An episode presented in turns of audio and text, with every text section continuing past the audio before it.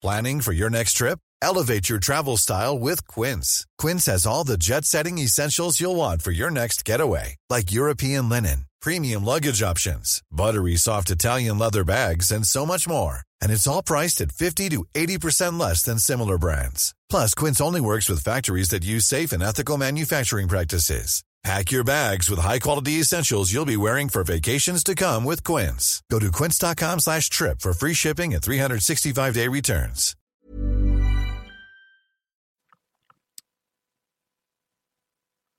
Bonsoir, bienvenue dans le podcast des champions de France, euh, bienvenue donc dans le podcast de Culture PSG. Nous sommes réunis ce jeudi soir non pas pour refaire la saison 2019-2020, mais pour faire une rétrospective historique sur une saison qui a eu lieu il y a plus de 20 ans, savoir la saison 2008-2009. On avait fait il y a une semaine la première partie où on était revenu sur la saison générale, ce qui s'était passé un petit peu tout au long de la saison. On avait beaucoup rappelé de souvenirs à nous, pourquoi ça s'était mal fini, puisque le PSG finit quand même sixième de, de cette saison-là. On était revenu un peu sur plein de matchs en, mais de façon un peu mélangée. On avait parlé un peu des joueurs, mais pour cette deuxième partie, donc, on va revenir sur un match en particulier, c'est-à-dire le PSG Lyon qui avait eu lieu à la mi-novembre 2008 qui avait été marqué par une victoire parisienne 1-0, qui avait été un match important, voire capital de la saison. On fera ensuite une deuxième partie, comme on avait fait sur la rétrospective de la saison 2003-2004, sur un peu les performances individuelles de cette année-là, qui avaient été bons, qui n'avaient pas été bons. On l'a fait un peu déjà la semaine dernière, mais là on fera peut-être un peu plus joueur par joueur. Et on finira enfin, comme, euh, comme un peu le podcast de lundi, qui avait été un podcast d'actualité, sur une session de questions-réponses concernant cette saison-là, donc avec vous, notamment les auditeurs. Il y a plusieurs façons pour réagir. Le hashtag CulturePG Live sur Twitter, le flux, le flux, le chat YouTube où je lis en même temps. Donc voilà, vous avez deux endroits pour le faire. Et on pourra le faire comme ça en fin d'émission. Nous sommes quatre ce soir, mais le quatrième va arriver tout à l'heure, c'est Omar, il a besoin de 15-20 minutes, il est là juste après, vous inquiétez pas, le sage sera là. Mais bon, nous avons quand même l'ami Simon qui est là normalement. Salut les gars, bonsoir à tous. Et nous avons euh, l'ami Greg, alias JTH du forum de Culture PG. Bonsoir Greg. Salut tout le monde, bonsoir à tous. Voilà, attendez, j'ai un peu l'impression que euh, je parle dans le vide puisque je vois que le, la diffusion a du mal. Bon, euh, écoutez, on va attaquer tout de suite, même si. Enfin, ça... ou bof? Bah, Je sais pas en fait, parce que je vois. en fait, il y a le YouTube, visiblement. Euh, comment ça activer le son? Attends, est-ce que vous nous entendez euh, ou pas? Euh, Là, parce que c'est un peu compliqué.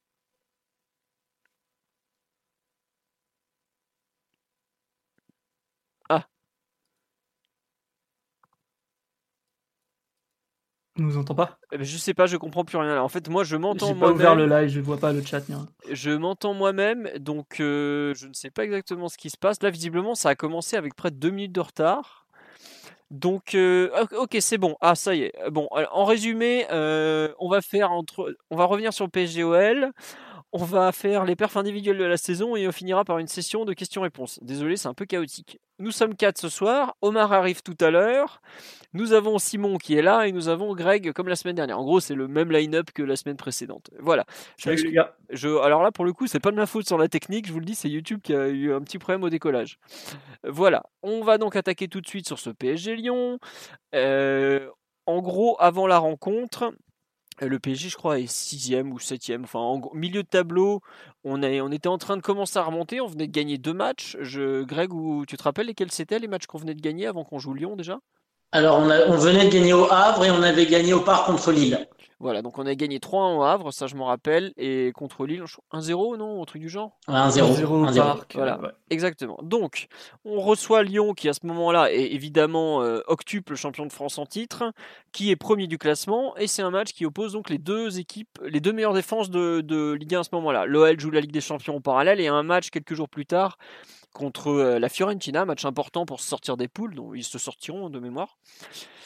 Et euh, l'équipe lyonnaise se présente au Parc des Princes en étant donc leader, champion de France en titre, mais malgré tout assez handicapé, puisqu'il n'y a pas de Toulalan, il n'y a pas de. À l'époque, il y avait Fabio Santos qui était leur deuxième milieu défensif, il leur manque Delgado en attaque, et Juninho est remplaçant coup d'envoi. Donc Lyon se présente avec quand même une belle équipe. Hein.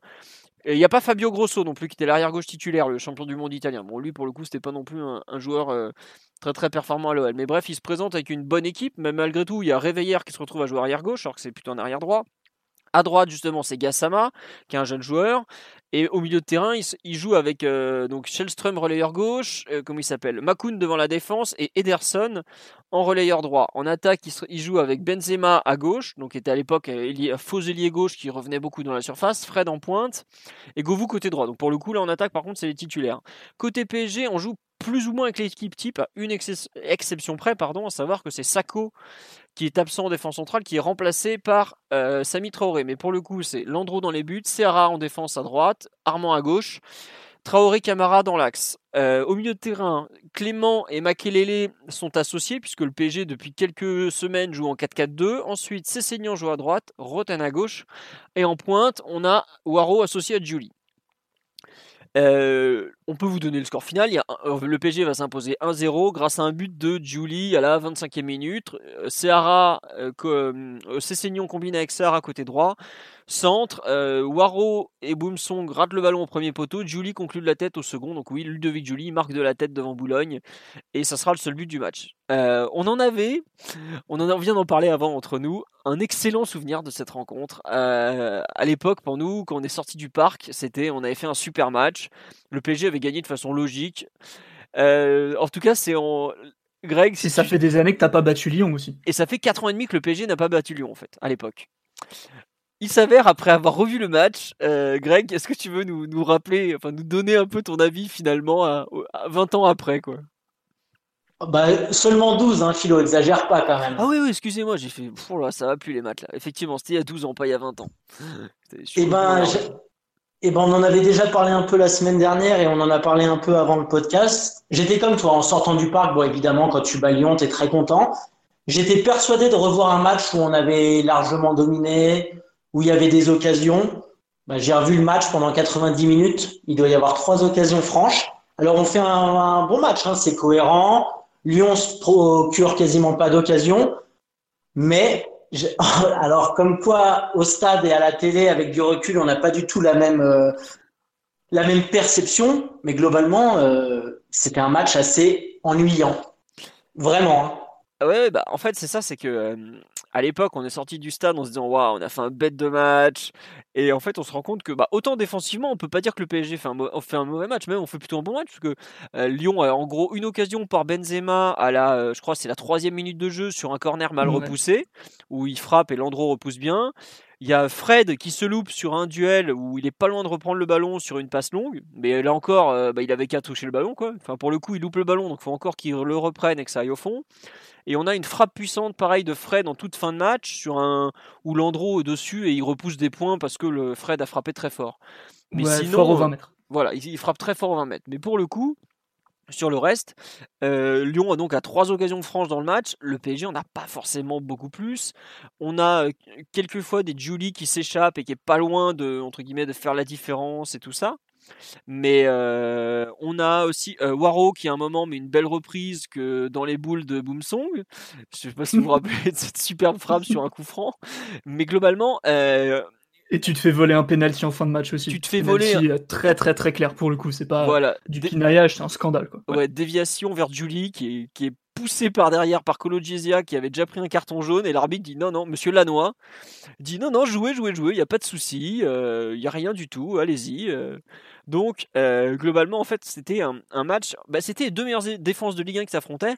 Et globalement les, le milieu de terrain euh, comment dirais-je avait largement enfin les deux milieux de terrain avaient largement pris le pas sur les attaques en, en général. Et c'est vrai que on était autant Lyon avait une force de frappe offensive qui était non négligeable. Euh, Benzema était déjà un extraordinaire joueur, Fred était un bon buteur de Ligue 1, Govou était le, grand ailier droit de Lyon pendant des années. Au milieu de terrain, Shellström a été un des meilleurs relayeurs des années 2000. Euh, bon, Makoun n'était pas terrible avec ses pieds, mais bon, au moins il assurait défensivement. Et Ederson était quand même plutôt un bon joueur, hein, l'ancien niçois. Mais malgré tout, Lyon, euh, offensivement, est très très pauvre ce soir-là. Et côté Paris, bah, c'est très bon ou pas mauvais du tout dans la sortie de balle, il y a quelques jolies combinaisons au milieu de terrain, par exemple, c'est là, c'est marrant, on voit la, perception de l'époque. C'est un moment, on enchaîne, je crois, 4-5 passes au milieu de terrain où Lyon court dans le vide, et d'un coup, le, stade est, en feu, genre, oh, c'est la folie. Regardez ce qu'on sait faire, quoi. Simon, toi qui as revu ça, euh, avec, euh, bah, qui avait, qui, qui avait probablement pas beaucoup de souvenirs, ou même aucun. Euh, très peu de souvenirs. Je me rappelle du match, je me rappelle de la victoire et tout ça, de Julie, ce que tu veux, mais j'avais pas une perception ultra développée, on va dire, évidemment, comme j'avais quoi, 13 ans, 14 ans. Donc, ouais. Euh, bah, Mon avis sur le match, c'est que c'est un match euh, quand même très cohérent. Euh, faut rappeler que le PSG part pas favori du tout. D'ailleurs, on est quoi On doit être 8e, euh, ou 9e au classement avant le match. Lyon a beaucoup mieux commencé la saison.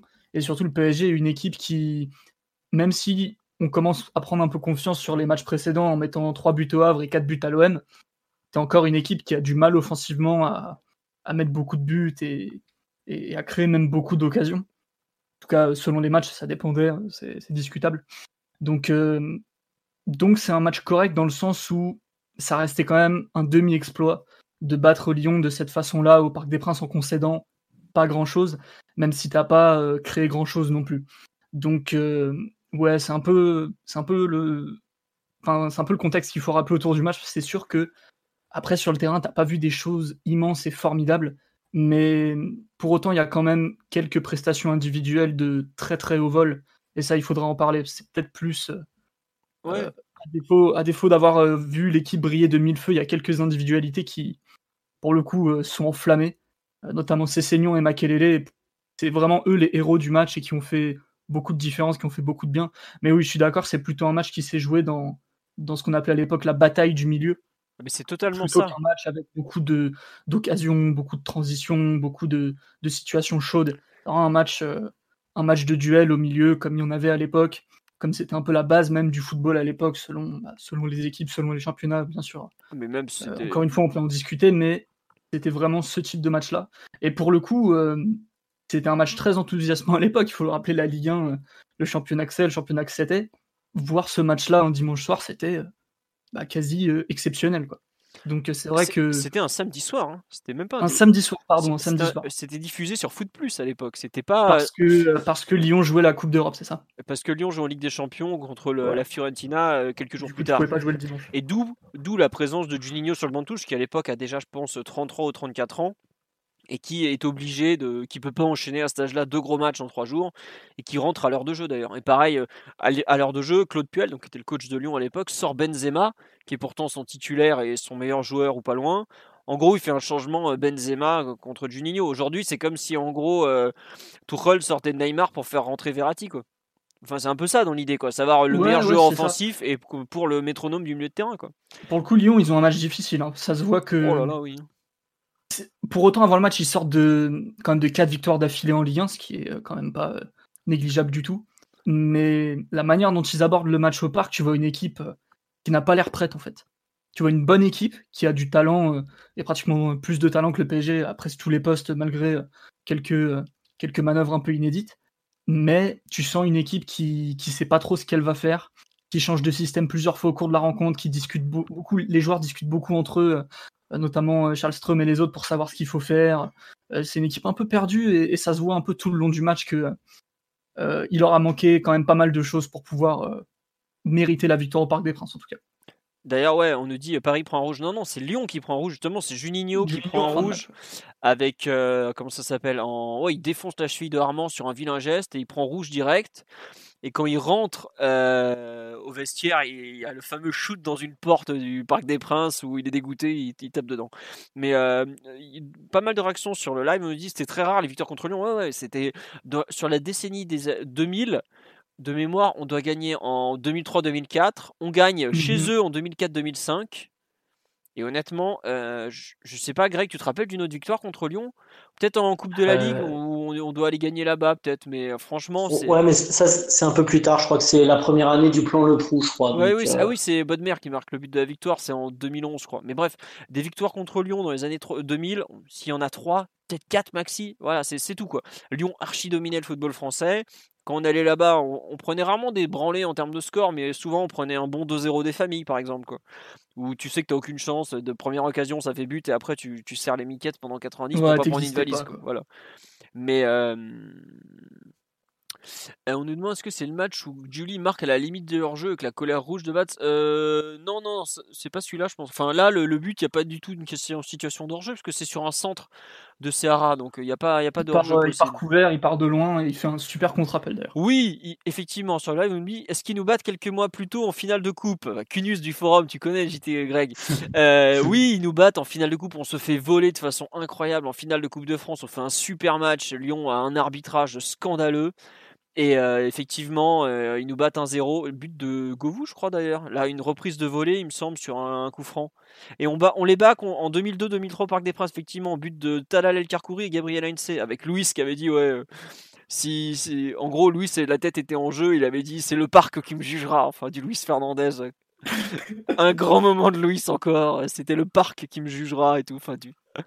Un jour, faudra qu'on vous fasse le, le- le passage, le second passage de Luis Fernandez au PSG. Vous, vous, n'im- vous n'imaginez pas. C'était baroque, comme dirait euh, Mathieu. C'était très, très, très baroque. C'était comment vous expliquer? Vous voyez ce, que qui s'est passé un peu avec Serge Aurier, le périscope, tout ça? Bon, on avait un peu ça toutes les semaines avec Ronaldinho, Louis et tout ça. euh, Enfin, ça a été quelque chose de. Bref. On en fera une, une autre émission, mais en fait, c'est à suivre. limite ce qui était le plus intéressant dans, ces années-là, c'était même pas les matchs, c'était tout ce qui se passait autour, parce qu'il y avait les guignols de l'info sur Canal qui nous allumaient toutes, toutes les semaines, en même temps on leur donnait tellement de matière, bref. C'était encore autre chose. Mais donc sur ce PSG Lyon, on joue effectivement un, contre un Juninho qui était en fin de parcours, comme on me le dit.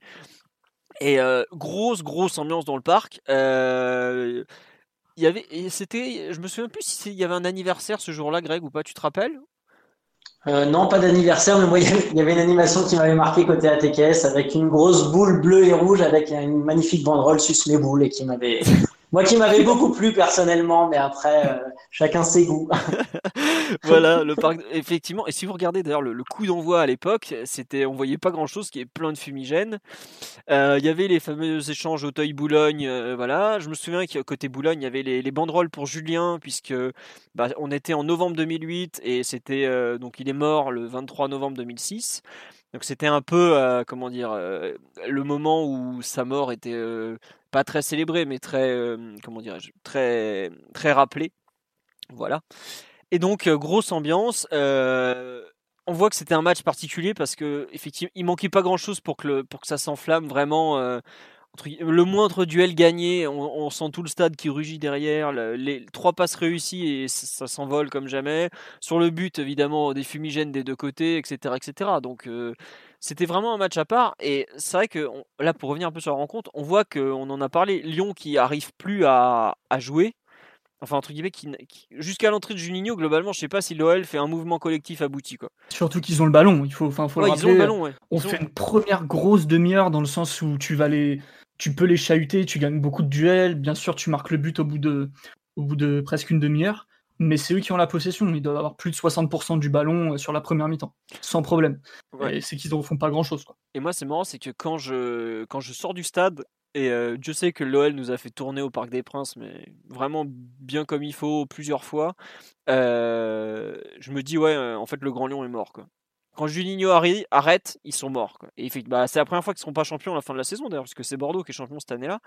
Mais euh, c'était vraiment. euh, J'ai rarement autant eu l'impression de vivre euh, une équipe en fin de cycle que, que celle-là. Vraiment, enfin, je sais pas si tu si avais eu ce sentiment aussi, Greg, toi aussi, qui, qui subissait comme moi les, titres lyonnais année après année. Bah, ce qui est bizarre, c'est que quand j'ai revu le match, c'est vrai que quand tu regardes leur milieu, Kjellström, euh, Makoun, Ederson, quand ils ont pu aligner du Juninho, du Essien, du Mahamadou Diarra, du Thiago, euh, il y avait quand même un gros gros gap au- en termes de en termes de niveau. Alors après, comme tu disais, il y avait éventuellement Fabio Santos, mais si je dis pas de conneries, c'était plus un aboyeur qu'autre chose. Donc Ouais, euh, puis, puis moi j'ai regardé le match, t'entends quand même, c'est c'est la spéciale Puel et Bat, tu les entends gueuler comme des comme des chiffonniers pendant 90 minutes. Et non, quand tu regardes vraiment l'effectif lyonnais, c'est au final c'est pas une surprise qu'ils soient pas champions en fin de saison. Enfin, euh, Non, c'est non non c'est pour moi c'est pas du tout une surprise. Et mais je pensais vraiment qu'on avait fait un bien meilleur match que ça. Et c'est là-dessus en fait que les, les souvenirs euh, dérayent un peu. embellissent les choses. Euh, sur un peu la façon dont pour un peu aborder plus le, jeu vraiment, Simon, est-ce qu'il y avait, sur, quand tu revois le match, toi qu'on a revu plusieurs, est-ce que tu, entre guillemets, tu revois les, comment dire, les, un peu les schémas privilégiés de, jeu du PSG ou pas du tout?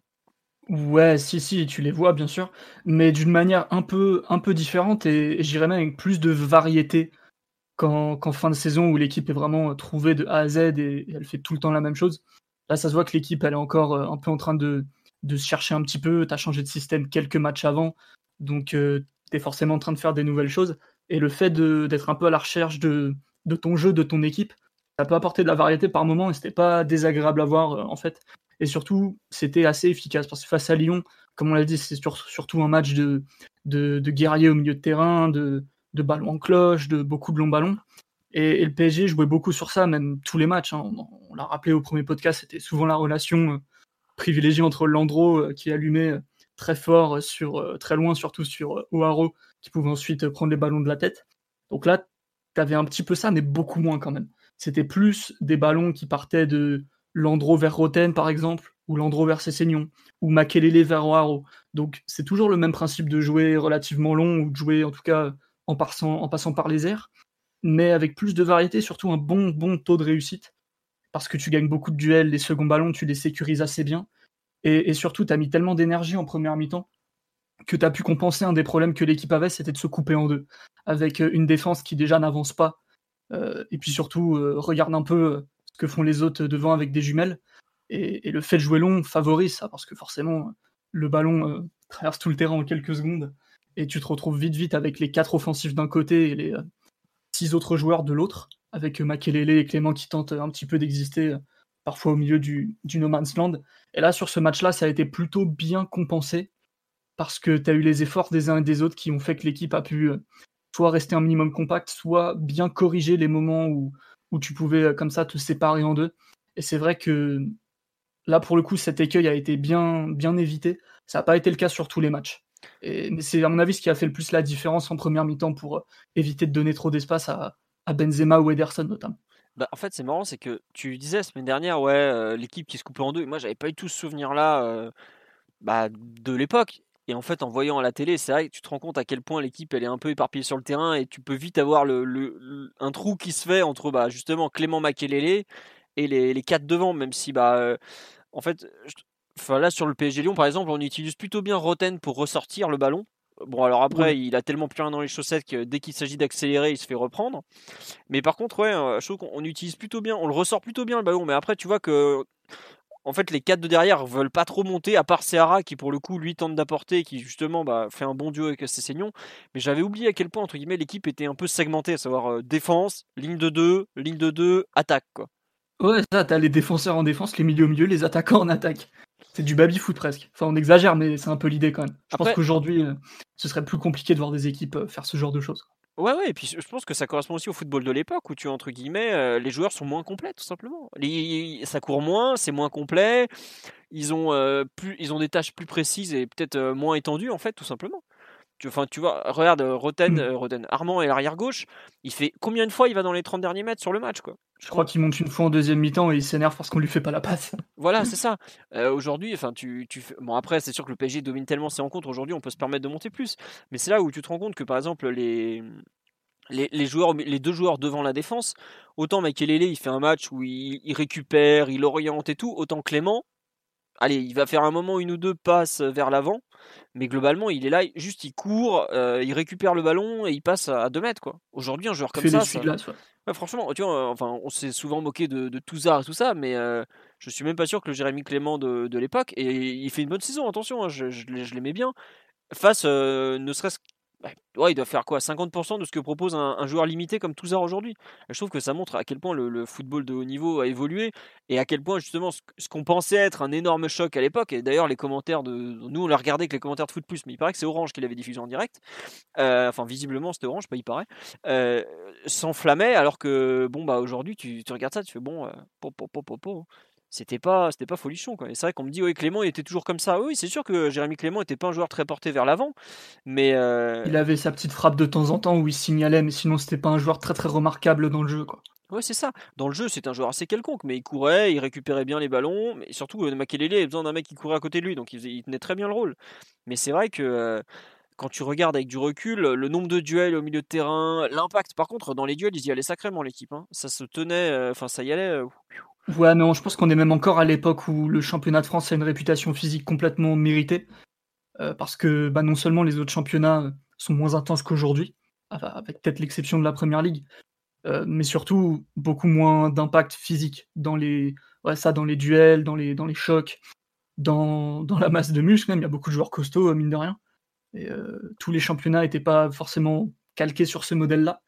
Et, moi qui étais quand même petit à l'époque, c'est vrai que je comprends mieux cette réputation de Ligue 1, championnat physique et tout, alors qu'aujourd'hui, c'est légèrement galvaudé, à mon avis. Oui, oui, bon. Qu'est-ce que je veux dire? On nous parle de oui Clément oui Paul Le Guen avait préféré aligner Clément, Jérémy Clément plutôt que Clément Chantôme au milieu de terrain parce que bah tout simplement Jérémy Clément assurait plus défensivement et vu la charnière Traoré Camara, il fallait mieux la, protéger le mieux possible. Greg, sur un peu le, ce qui t'a marqué dans, le, le, jeu ou les performances individuelles sur ce PSG Lyon, parce que Simon nous parlait tout à l'heure de l'énorme match de Cessignon et de Makelele. Je pense qu'il faut attendre l'arrivée d'Omar pour parler de Cessignon. Je... Bah oui, mais bon, il était censé être là à 15, il est 27, il est toujours pas là, donc euh, au bout d'un moment. Euh. Parlons de Makelele peut-être d'abord. Vas-y, Greg, tu te rappelais du match de Makelele qu'il Enfin, moi, je me souvenais pas qu'il avait été aussi bon, par exemple. Quoi. Bah, je m'en souvenais pas non plus, et euh, parce que je... quel âge il a? 35 quand il, quand il arrive à Paris? 36 Officiellement. Donc, euh, on se dit. Bon, après, moi, en voyant le match, il y a un ou deux ballons très chauds qui perdent plein axe, qui auraient pu être dangereux face à un Lyon un peu meilleur. Mais en termes de placement, d'intelligence de jeu, enfin, c'est, c'est, c'est incroyable. C'est, il arrive à t'apporter une espèce de sérénité dans une équipe qui est, qui est incroyable. Comme tu disais, on joue quand même avec Camara Traoré en charnière centrale ton milieu de terrain a quand même plutôt intérêt à être costaud et à pas et à pas se louper trop souvent. Et moi, j'ai trouvé Makelele vraiment euh, plus dans l'abattage, plus dans l'intelligence de jeu. Dans sa technique, on sait que Makelele, bon, ça a été un bon joueur, surtout quand il jouait offensivement, même s'il faisait pas de stats. Mais, euh, mais moi, je l'ai trouvé, j'ai trouvé vraiment hyper rassurant. Après, il n'a pas, il a pas marché sur euh, sur Lyon, mais tout ce qu'il a eu à faire, comme dans toute sa carrière, il l'a bien fait. Hein. C'est Ouais, non, c'est vrai que moi j'avais le souvenir d'un PSG OM, enfin OM PSG où il est vraiment énorme là-bas. Mais je me souvenais pas que ce PSG Lyon, enfin, tu vois, c'est vrai que Pour avoir vu les deux récemment, je pense qu'il est même plus fort au parc que contre l'OM. Ouais, bah euh, putain, moi c'est marrant, j'ai complètement le souvenir inverse. Et autant, tu vois, ce que dit Greg, les, ballons perdus plein axe, je me souviens que c'était un des trucs qu'on lui reprochait à l'époque.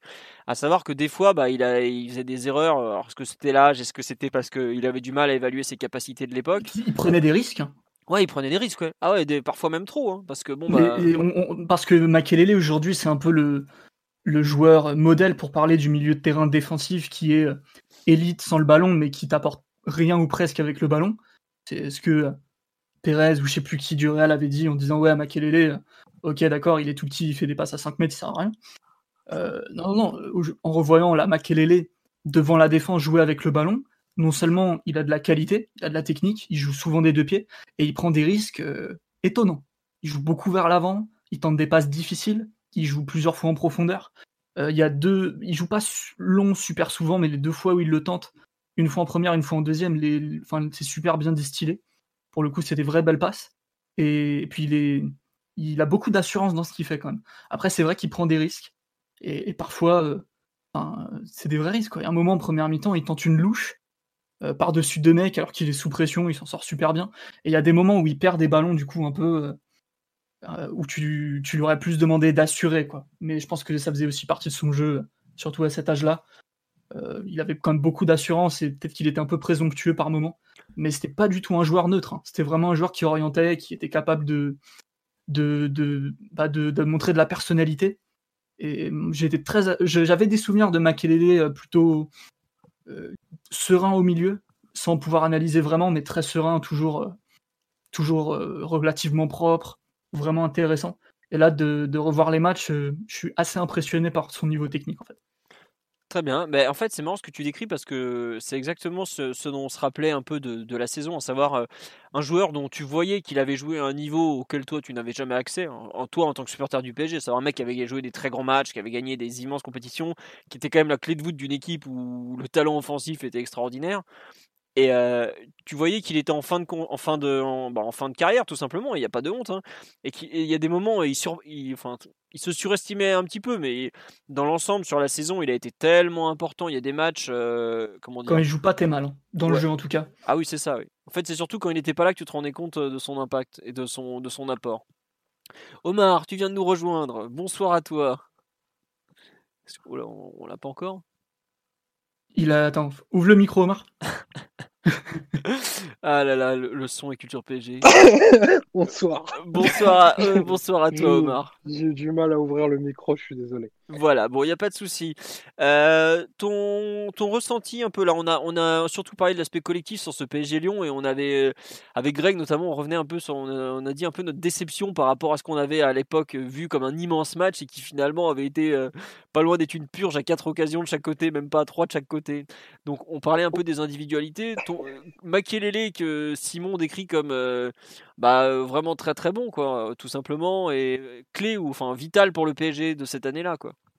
Ouais, ben, c'est vrai que c'est marrant que vous disiez ça, Greg et toi, parce que ça m'avait paru d'un must quand je l'avais vu à l'époque, mais pour l'avoir revu euh, plusieurs fois entre, dimanche et aujourd'hui, effectivement, au, final, c'est un match euh, où il y a beaucoup d'âpreté, qui est très cadenassé, où il y a beaucoup d'approximations techniques et où tu es porté en fait par, par deux, trois individualités qui sont très, très, très au-dessus du lot. Et effectivement, euh, Simon fait bien de noter que, que Makelele te montre à quel point en fait c'est un joueur du, d'une autre sphère parce que de la première minute aller presque jusqu'à la quarantième, bah, il, te, il tient l'équipe mais complètement tout seul quoi. Et, et pas que par de la récupération parce que le, la caricature, c'est de dire que Makelele sait faire que ça, mais il a énormément de dribbles de dégagement qui permettent de, faire respirer l'équipe. Après, il, ne réussit pas toutes ses passes vers l'avant parce que ben, les, les appels et tout sont pas toujours les bons, puis même il y a un peu de déchets techniques, sinon ce serait le joueur parfait. Mais tu sens le taulier mais d'un poids euh, incroyable. Et d'ailleurs, il fait très bien jouer euh, Jérémy Clément sur, euh, sur ce match-là et sur cette saison-là. Donc euh, le, rôle, le rôle et l'apport de Makelele est inestimable sur ce match. Je pense aussi que dans le vestiaire, ça permet de, de cranter le niveau d'exigence et, et qu'on avait fondamentalement besoin d'un mec comme ça. Et on en avait un petit peu parlé la semaine dernière, mais euh, il a vraiment eu le nez creux, le nez pardon, Villeneuve d'attirer Makelele et Julie parce que sur un match comme ça, en fait, il, il, il, valide totalement la politique de recrutement euh, sur ce moment-là, quoi. Donc, euh, mm. mais d'ailleurs, très impressionné par Maquet. Ah oui, très impressionné. Et il est capitaine dès son arrivée. Hein. ah oui, bah, de toute façon, c'est indiscutable. Oui, non, non, mais tu vois, enfin, il arrive, euh, il pourrait dire, bon, écoutez, moi, PSG, je connais pas grand-chose, tout ça, mais non, il arrive, et entre guillemets, c'est le brassard de l'évidence. quoi. C'est pas Sako qui mm. va lui disputer, même si Sako l'avait déjà été un peu avec Le Guen l'année d'avant. Euh, et puis, bah, il le récupérera d'ailleurs après le départ de Makelele, de mémoire. Oui. Mais, euh, entre guillemets, l'évidence est là. Le, le, le, charisme, la carrière, euh, le, talent du joueur fait que c'est totalement, totalement indiscutable. Je sais pas qui, qui, portait le numéro 4 avant son, la saison d'avant. Euh, ça me revient pas là, mais c'est pareil, il récupère son numéro. Enfin, c'est n'y a pas de débat quoi. Tu te rappelles, Greg, qui avait le 4 en 2007-2008 là? C'était pas Rosenal mm. Non, il est plus là en 2007-2008. Ah, il est déjà parti Ouais, ouais, il part. Alors là, je t'avoue que les numéros. Ah, Bref, c'est pas très grave. si quelqu'un là sur le live, je veux bien pour culture personnelle, mais ça me revient pas. Non, non sur le live, toujours ce qu'on nous dit, c'est ouais, c'était notre premier relanceur, notre meilleur joueur au milieu de terrain. C'était un les vieux, mais on pouvait quand même voir qu'un tall player, même vieux, bah, c'était bien. Effectivement, c'était un peu ça. Ouais, puis sur le début de match, il a une énergie encore. Euh, à la deuxième minute, il y a une transition où Benzema part euh, balle au pied au milieu de terrain. Euh, Makelele, il le rattrape sur 20 euh, mètres pratiquement, il lui passe devant, il récupère le ballon et derrière, euh, il relance tranquillement pied droit. Ah sur ses seniors d'ailleurs. C'est vrai que c'est un duo qui a super bien fonctionné les deux. Bah, en fait, c'était globalement. Avec le ballon, j'entends. Oui, avec le... bah, oui, défensivement, c'était un peu plus compliqué régulièrement, oui. Mais offensivement, bah, enfin, entre guillemets, Makelele aimait s'appuyer sur des joueurs de qualité. Et offensivement, enfin, à, cette, à ce moment de, de l'année, enfin de la saison, c'était même si Julie a fait une meilleure carrière que que Cessignon, c'était Cessignon le meilleur joueur offensif du PSG à ce moment-là. Puis le entre guillemets, Julie, tu, on le cherchait surtout sur des déviations où il pouvait utiliser sa vitesse et ses déplacements. On le cherchait pas tant que ça finalement pour construire. Quoi. On a on a tenté d'en faire un ailier droit pendant euh, quoi 10 matchs et puis après on a fait bon allez, c'était un attaquant Julie, c'est fini. Julie ailier droit comme à Monaco euh, quand Enfin, ailier droit à Monaco, c'était 5 ou 6 ans avant, c'était plus possible. Et même à Monaco, à la fin, il jouait attaquant axial, donc euh, c'était comme ça. Quoi. Sur euh, ce match, on a parlé du rôle clé de Makelele. L'autre individualité qu'on doit, qu'on doit nommer, forcément, euh, outre le buteur Julie, c'est Cessignon. C'est, c'est le match de Cessignon, peut-être le meilleur match de Cessignon à Paris, on est tous d'accord ou pas? Toi, Simon Ouais, ouais top 3, facile, peut-être le meilleur. Je, je mets pas ma main à couper, mais oui, c'est le meilleur que j'ai vu en tout cas. Ouais. Euh, Greg, tu te, tu te rappelles de ce match forcément? Quel match un nous avait fait?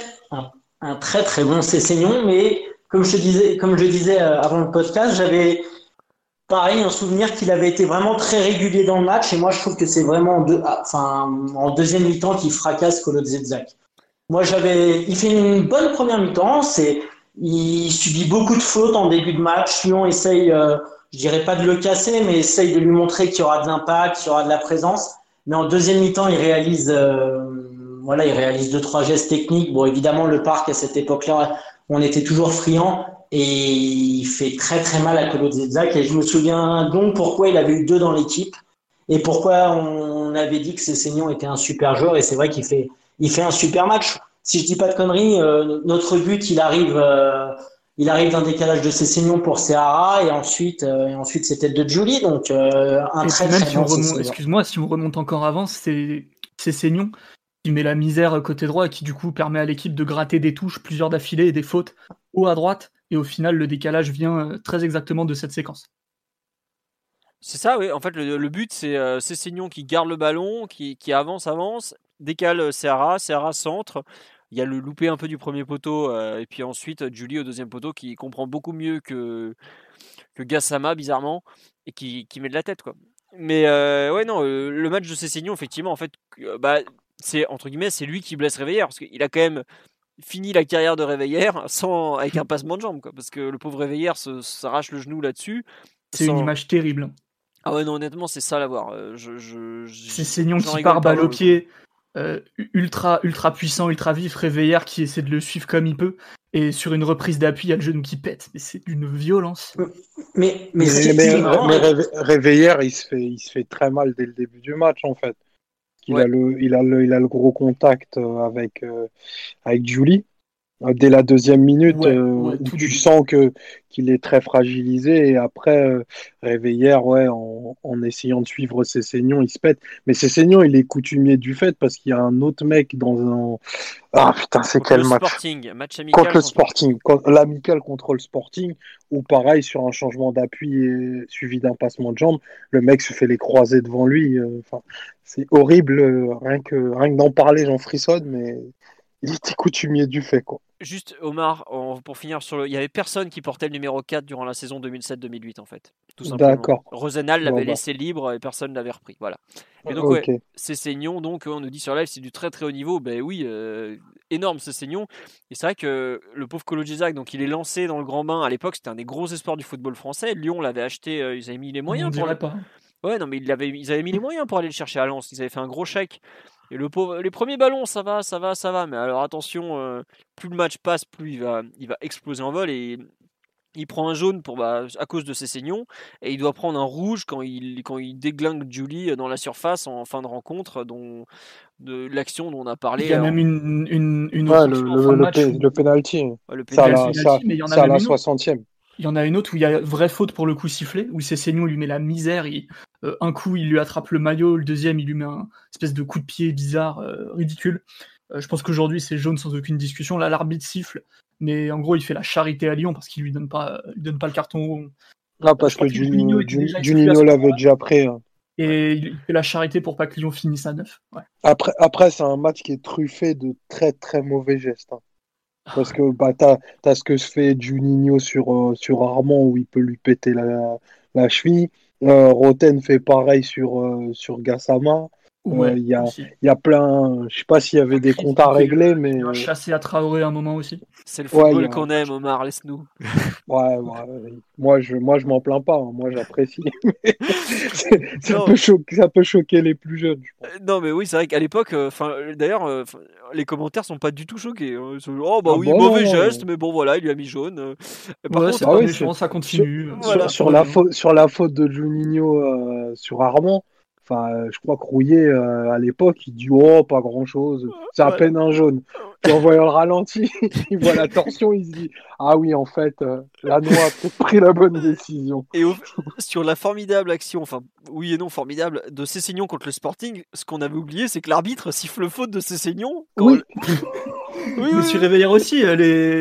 Enfin, l'arbitre non, mais les commentateurs disent qu'il y a faute de Cessignon alors qu'il le touche pas. il le touche pas, il fait juste ses passements de c'est juste qu'il le, il le détruit, quoi. Et il en le fait, fracasse sans le toucher. il y a une reprise d'appui où ouais, voilà, le, le mec perd son équilibre, il se fait mal tout seul et tout, et finalement. euh, C'était, c'était ça quoi. Et le pauvre Cessignon, on lui dit faute, mais il fait mais attendez, je joue au foot, moi je l'ai pas touché le mec, c'est lui qui s'est pété tout seul quoi.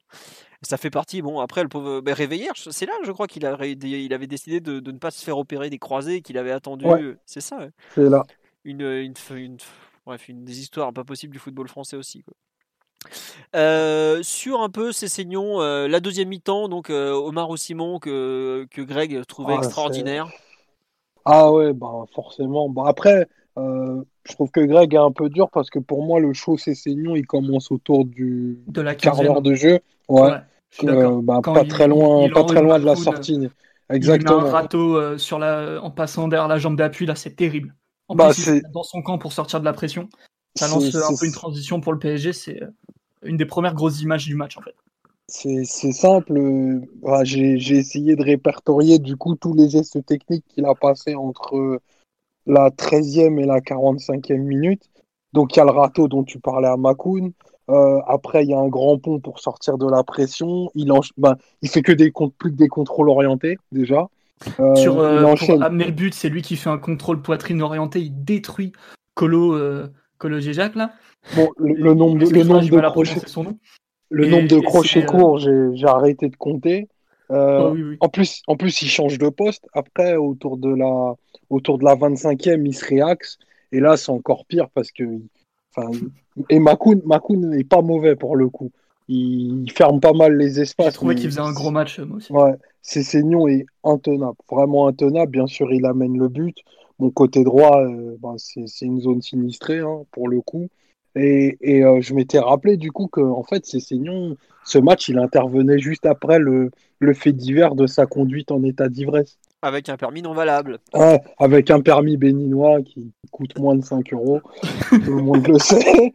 Et, euh, et du coup, ouais, il y, a, bah, il y, a, y la bonne connexion avec Cessignon, euh, avec euh, Serra. Pardon. Euh, je pense que c'est pour ça que l'OL aussi change de poste et passe en 4-4-2 pour essayer de fermer le, le couloir droit, mais ça marche pas en fait. Ça marche pas parce que bah, Cessignon continue à, Ouais, il y a, à il y a passer. Charleston qui passe milieu gauche, t'as. Ouais, il, il continue de passer dribble sur dribble. J'ai arrêté de compter, il en avait déjà réussi 14. Bon, 14, euh, c'est vous dire, c'est Ah, c'est la performance de Neymar. euh, C'est Neymar, Neymar au aujourd'hui. Bernabéu, On n'exagère pas, il fait un match au niveau du dribble en tout cas, comme Neymar aujourd'hui, quand il est en forme. Ce qui, ce qui manque, euh, à- et ce qui, pour le coup, ce qu'on mettra pas à son crédit, c'est que les derniers, la dernière passe, à part le, le petit chip extérieur qui met à, à Julie à la limite du hors-jeu, sont pas super bien sentis, parce que sinon il fait une performance euh, d'anthologie hein, au niveau personnel, mais il n'a pas réussi à concrétiser par de la production, parce que même ses frappes sont, sont un peu molles, sont pas, sont pas hyper qualitatives. Mais Ouais, les passes il- pour le coup sont très très fortes. À chaque fois, euh, toujours 5, bons mètres devant le, devant Bah, le joueur tu- lancé.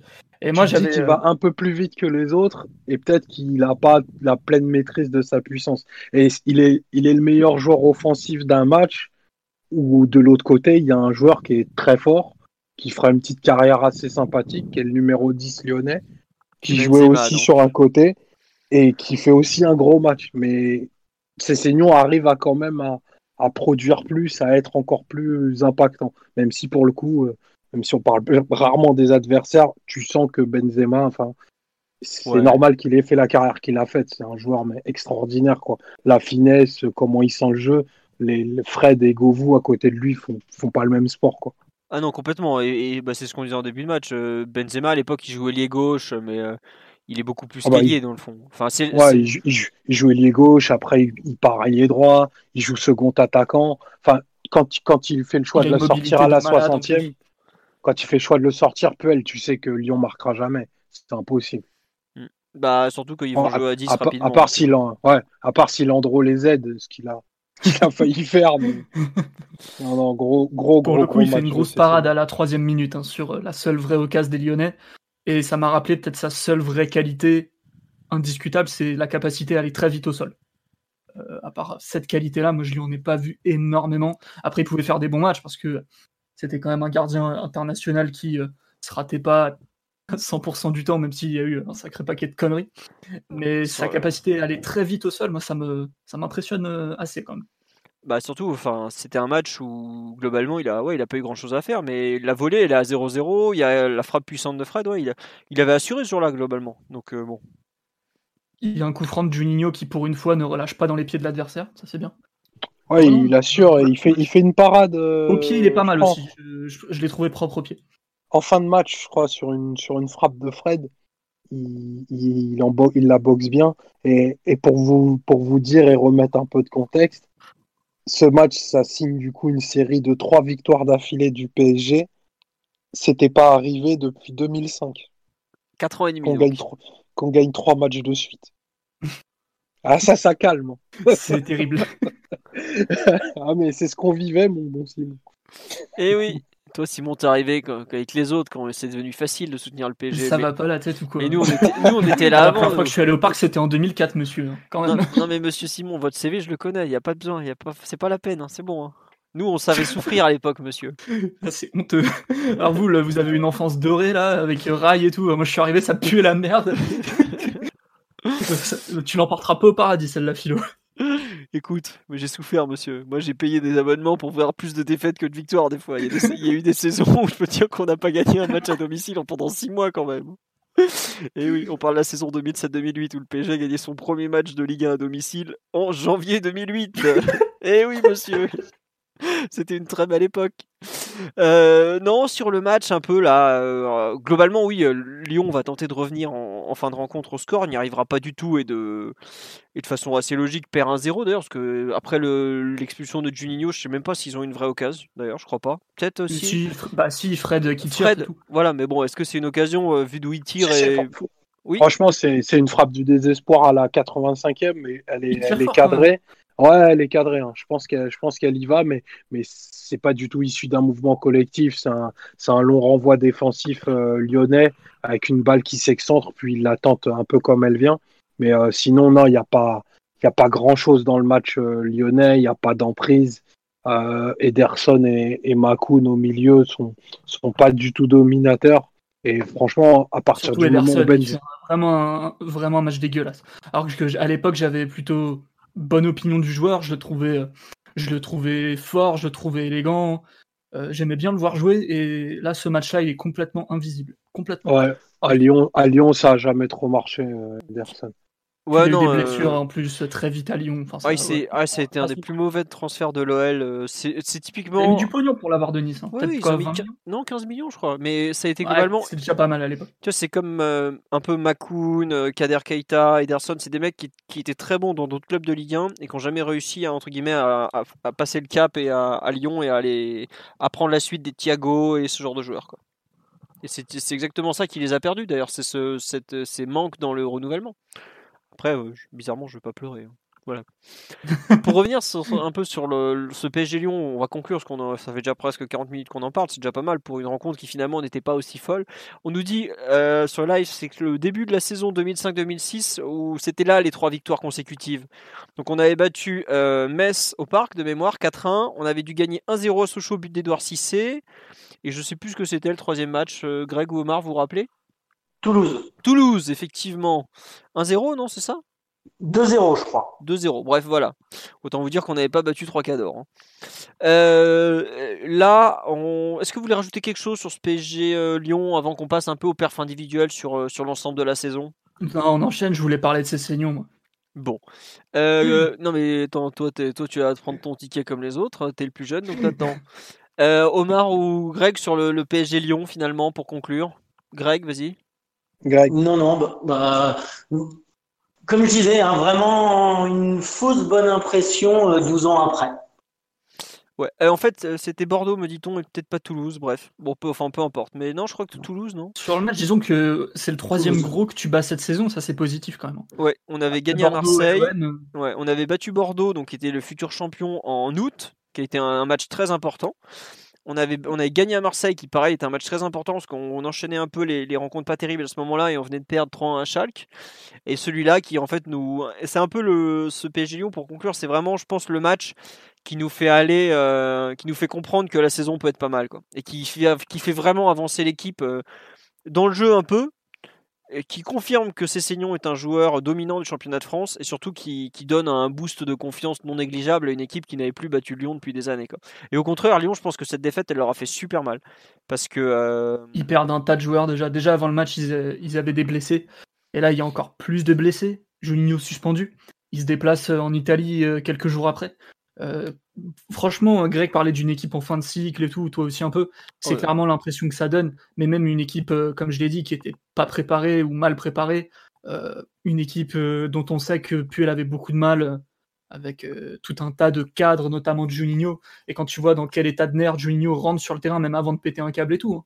il rentre sur le terrain, il, il met des coups de coude, il, il s'énerve très très vite dès qu'il rate un geste. Tu sens que, il sent que, bah, que l'équipe fonctionne pas et que lui, il aura du mal à, changer le match à lui tout seul. Et vraiment une équipe euh, en difficulté, vraiment, vraiment. C'était pas du tout le Lyon euh, qui pouvait nous rouler dessus euh, quelques mois, quelques années auparavant. Ah ouais, non, c'était. Puis globalement, ils étaient. Moi, moi ça vraiment. J'ai rarement eu autant l'impression de voir une équipe qui, était pas en train de mourir parce que de mémoire, ils, enfin, ils sont en demi-finale de Ligue des Champions l'année d'après, mais on sentait que quelque chose était en train de mal tourner. Quoi. Puis bah, effectivement, ça a été un peu le cas parce que ils n'ont plus jamais été champions depuis, depuis l'année précédente au final. Donc voilà. Pour Sur- notre plus grand plaisir. Ah bah on va pas. Non, bah non. euh, Omar, ils sont quand même champions de France. Ils, ont... ils doivent en être à 15 titres d'affilée chez les féminines. Euh, voilà. Ouais, c'est ouais, vrai. Ne l'oublions pas. Parce que Jean-Michel Aulas a quand même réclamé cet après-midi le titre des féminines. Alors que, Exceptionnel. alors qu'il est loin d'être acquis, qu'il y avait un PSG Lyon. Enfin bref, on en reparlera une prochaine fois. Simon, tu voulais enchaîner sur les perfs individuels, tu voulais parler de Cessignon. mais J'aurais bien aimé faire comme en 2003-2004, faire dans l'ordre en remontant sur le terrain en fait, du gardien jusqu'à l'attaque. Donc, euh, on commence dans les buts avec Michael Landreau. Greg ou Omar, euh, votre avis sur la saison de Landreau cette année-là, à peu près? À peu près, hein. Qui, Je, vas-y. je- je laisse Greg parce que j'ai j'ai Kiev qui me revient en tête, donc je laisse parler Greg. Euh, J'ai envie de dire, jusqu'à Kiev, c'est relativement correct. Il y a des bons moments. Il y a des moments où il nous fait une Landreau, comme quand on perd au parc contre Grenoble, où il se fait lober par Accourt. Euh, la fameuse frappe où on l'a vu prendre 5, 7, 10 fois. Après, au cours de la saison, j'ai pas souvenir qu'il fasse tant de boulettes que ça. Mais alors, à partir de Kiev et à partir du moment où l'équipe plonge complètement euh, physiquement, c'est ces gars-là, Kiev, c'est ridicule. Euh, il est ridicule à Valenciennes. Je pense qu'il doit être ridicule au parc aussi contre Auxerre. Euh, Enfin, les deux derniers mois, c'est en autre boudin. Après, je pense qu'il sait déjà qu'il va partir à Lille. Et puis nous, on lui a peut-être déjà annoncé qu'il allait pas être prolongé. Et je pense que les deux derniers mois, il y a peut-être même le coup franc qui est mal re- repoussé contre Marseille quand on perd au parc. C'est non, les deux derniers mois viennent tout gâcher. Mais globalement, c'est ça résume les trois années euh, parisiennes de Landreau. hein. Après, pour moi, il y a un, un élément clé, c'est la fameuse frappe de McFadden lors de France-Écosse au Parc des Princes, où il fait une faute de main de mémoire, c'est en novembre. Et je crois que c'est à partir de là où il perd toute confiance. Il y a ce. Oh, Non, non, là, tu es en septembre 2007 quand tu quand C'est affrontes l'Écosse. Ah ouais, parce que pour moi, ouais. c'était lors de cette saison-là, et justement, il avait eu beaucoup de mal à s'en remettre. Mais non, non, ok, t'as raison, je, je suis peut-être complètement à la rue, mais je me souviens que globalement, la deuxième partie de saison est beaucoup plus compliquée pour Landreau déjà. Et avec le point d'orgue, euh, effectivement, euh, Kiev, euh, Valenciennes. euh, Omar, tu me parles d'un match à Rennes aussi, où il est contre Rennes, où il est ridicule, ça, où ça me dit rien. Ça. Bah, Non, c'est- au parc. Non, c'est le match au parc. Au parc. Ouais, c'est le match au parc ouais, où aussi il est pas très bon. et- Enfin, il, il- enfin, il dégageait une espèce de, de frilosité, de, de, oh, je sais même pas, je, je trouve plus mes mots De Une ça peur, une peur, une peur. Ouais, c'est ça, il foutait la frousse en fait. Et je pense que ça a contaminé toute la, toute la défense et la, la fin de saison un peu merdique qu'on nous fait. Un joueur Enfin, qui elle- mal avec ses défenseurs de base en plus. hein. elle est grandement, grandement imputable à ça. Oui, après, l'inimitié entre lui et sa charnière centrale, bon, ben, c'était un secret de polichinelle. Tout le monde savait qu'il s'adressait par la parole. Mais bon, ça peut. Vous pouvez quand même collaborer. Là, on était arrivé à un point de non-retour et en plus, il enchaînait boulette sur boulette et c'était plus possible. Il valait clairement mieux que, que ça s'arrête au moment où ça s'est arrêté parce qu'on était en face d'un gardien qui, je crois que de, de mars à mai, il n'a pas été décisif une fois. Et c'est pas possible, tu vois. À Toulouse, euh, enfin, on prend but à chaque frappe cadrée, euh, quasiment. Euh, moi, j'ai un mauvais souvenir du match contre Rennes au parc, parce que celui-là, il pouvait encore peut-être nous faire raccrocher le podium, mais tu peux pas compter sur ton gardien. Et non, c'est une saison, c'est une saison qui avait démarré plutôt, oui, correctement, comme le disait Greg, mais au final, tout ce qu'on en retient, c'est c'est que des choses très négatives et des buts un peu casquettes. Ça ternit son, son passage au PSG, qui est pas très glorieux, et euh, lui aussi, il n'aura pas résisté à la, à la machine à laver du PSG. Ah bah, c'est, pour moi, c'est le joueur qui typiquement a explosé euh, psychologiquement en vol, quoi. Ah, c'est c'est le Christophe Revaux des, des années 2000, quoi. Ah, Il y en a eu tellement des joueurs comme ça, Ouais, internationaux, euh, qui ont craqué au PSG. Christophe Revaux, c'est vraiment l'exemple type du mec qui était très très bon dans un petit club, donc le Havre à l'époque, et qui s'est complètement perdu au PSG, qui avait euh, bah, euh, à tel point que le PSG a rappelé Lama euh, même pas un an après son arrivée. Donc voilà, c'est un peu ce, ce qui s'était passé quoi. Et Landreau, effectivement, sur la durée, ça a été une lente agonie. Et il part euh, bah, juste après à Lille, effectivement, où le PSG, et c'est qui le gardien en 2009-2010 C'est notre ami Edel? Ah mais non, on fait venir Euh, Coupé C'est Coupé et Apoula. C'est la coupette C'est Coupet qui perd sa place euh, par, euh, par notre ami arménien. Quel, quel- quel grand coach, quel grand euh, gardien, dis donc. Non, mais voilà, un peu la saison 2008-2009 de, de Landon. Je trouve qu'en fait, il- quelque part, il représente aussi pas mal cette équipe qui a eu des très bonnes périodes et qui, sur la durée, a pas trop tenu. Quoi. Et c'est dommage parce qu'il y a eu peut-être- c'est Comme tu dis, il fait pas un arrêt en- pendant trois mois ou presque. Et qu'avec un ou deux arrêts, bah, il aurait validé complètement peut-être la quatrième place, voire même la troisième. Et ça aurait peut-être changé, bah, déjà, un, sa carrière au PSG, et deux, euh, la saison, quoi, malgré tout. Donc euh, c'est un peu dur, euh, ça fait mal quoi. Ça effectivement le but contre Grenoble, le fameux lob là où tout bah justement je crois que c'est pour ça que je confonds avec McFadden parce qu'il était avancé, il fait un peu n'importe quoi, euh, pff, bref. On va dire que c'était clairement le, le- un des points faibles de la saison. En défense, à droite, donc le, le titulaire était Marcos Seara, le, le Brésilien, qui a fait jusque, bah, il est resté jusqu'au début de, de la RQSI quand même. hein. il part en, Oui, il est devenu le pasteur officiel de l'équipe. Ouais. Voilà. Euh, je pense que 2008-2009 c'est sa meilleure saison. Je sais pas, euh, Omar ou Greg, ce que vous en pensez, ou peut-être toi, Simon, qui l'a vu un peu euh, avec du recul. mais je sais pas Aussi, combien de ouais. matchs t'as vu, donc J'en ai vu en Ligue 1 euh, 5-6. d'accord. Ouais, non, mais pour juger une saison, plus c'est un peu juste. et tout. Ouais. Après, Seara, j'avais peut-être une meilleure image de lui parce que c'est quelqu'un qui, qui a marqué assez positivement les supporters, au moins dans une certaine mesure. Et au final, j'ai vu un joueur, pas quelconque, mais assez moyen, bon par moment, mais qui avait des qualités tout à fait normales de d'arrière droit, qui fait des trucs de- d'arrière droit, quoi, qui défendait pas super super bien, qui dégageait pas une confiance extraordinaire, qui centrait assez bien pour le coup.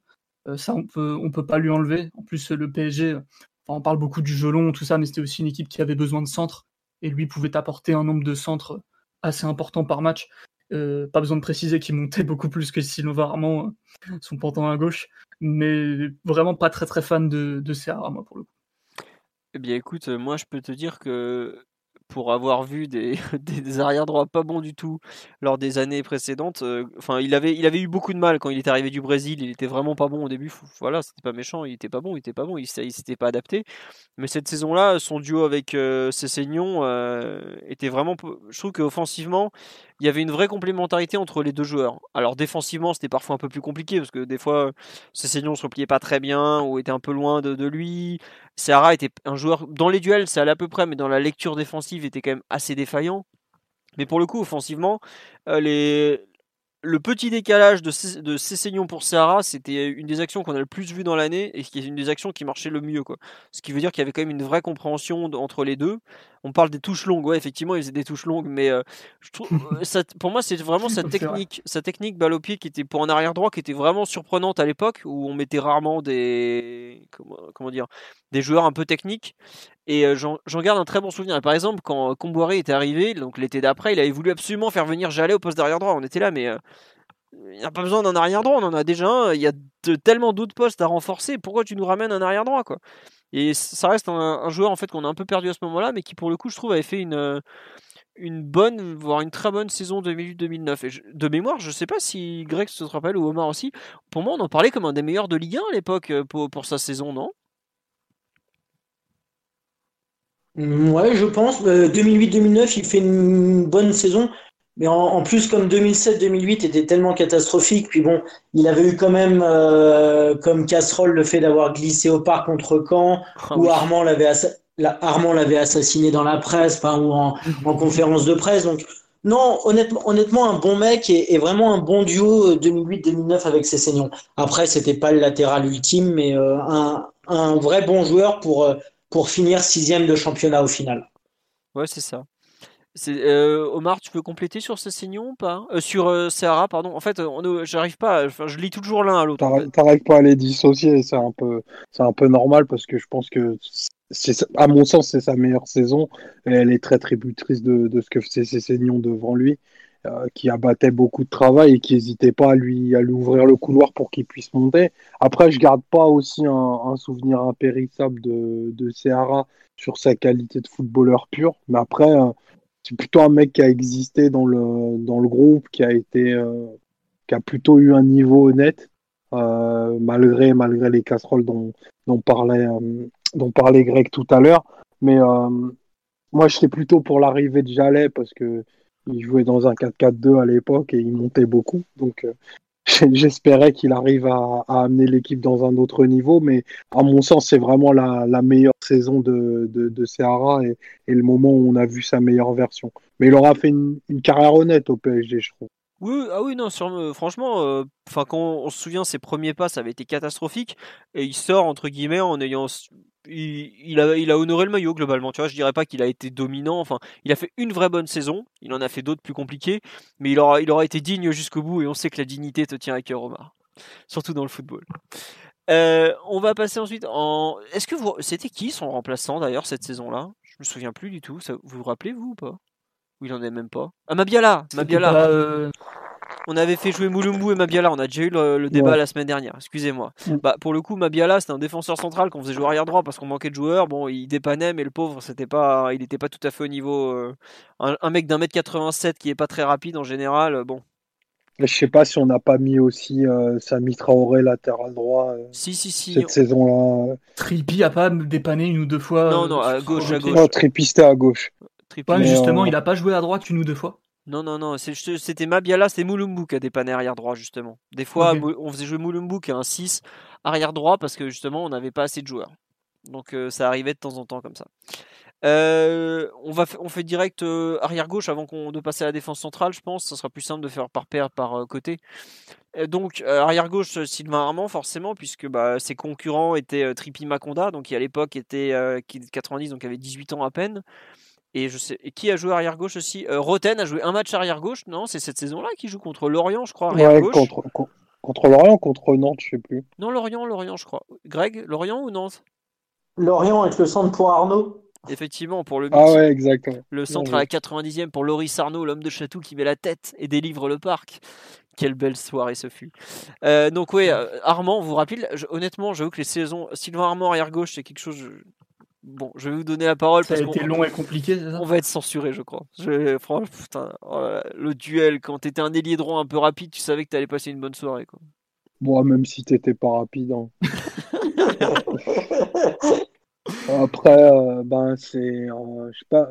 Franchement, revoir le match contre Lyon, qui, qui est à mon sens euh, un de ses meilleurs. Enfin, tu revois euh, tout ce que ça a été ce côté gauche là pendant pendant 5-6 ans, c'est-à-dire euh, des, des dédoublements à la lenteur. euh, Enfin, ils sont tellement lents qu'on dirait euh, ils sont en déambulateur quoi. Euh, C'est ça, en t'as, plus, quoi. t'as une dimension physique qui est euh, quasi nulle. Parce que dans, dans le match dont on parle, pendant euh, allez, près de 40 minutes, pareil, on peut pas le dissocier de Roten. Roten, il n'arrive pas à passer Gassama, quoi. Enfin, et, et les dédoublements de d'Armand, ils sont tellement téléphonés qu'ils auraient pu être dans OSS 117, quoi. Enfin, c'est horrible. Euh, qu'est-ce, ce qui, enfin, ce qui fait de bien, c'est sa capacité à faire expulser des joueurs. Ça, euh, on pourra, on pourra jamais lui enlever. Il arrive toujours à être dans les sales coups, mais euh, il était il- tellement loin de- du, du joueur qu'on avait vu à Nantes, qui Ah oui. semblait être l'un des meilleurs de France. Enfin, le, le niveau est resté bloqué euh, sur l'autoroute et il n'a jamais rien amené de positif au PSG. Enfin, ses meilleures saisons, c'est c'est les dernières quand il a joué défenseur central. Ouais, clairement. Parce que le, vraiment, mais de très loin, parce que le côté gauche, euh, Roten, Armand, mais cette légende urbaine de dire que ça fonctionnait, il faut absolument que ça s'arrête et que les gens revoient les matchs. C'est un côté qui allait à deux à l'heure, qui avait une seule combinaison, c'était je donne en profondeur pour Roten, qui ne peut pas passer son adversaire, donc qui balance un cachou pour que ça arrive dans la surface, et ça n'arrivait pas. Et euh, bah, Armand, je pense qu'il a mis un crochet en avant.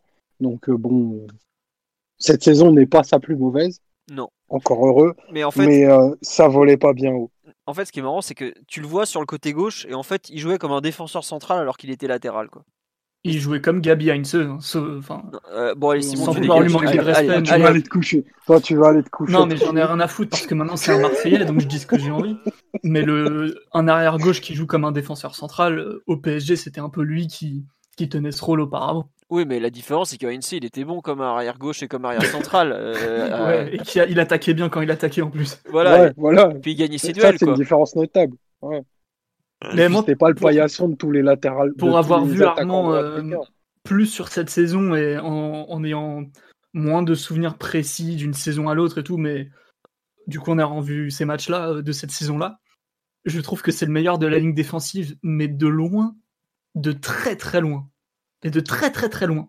C'est le seul qui est un tout petit peu rassurant. C'est le seul qui fait pas complètement n'importe quoi en fait, en- que ce soit en termes de, de positionnement, de gagner des duels, de, de, de défendre en fait tout simplement.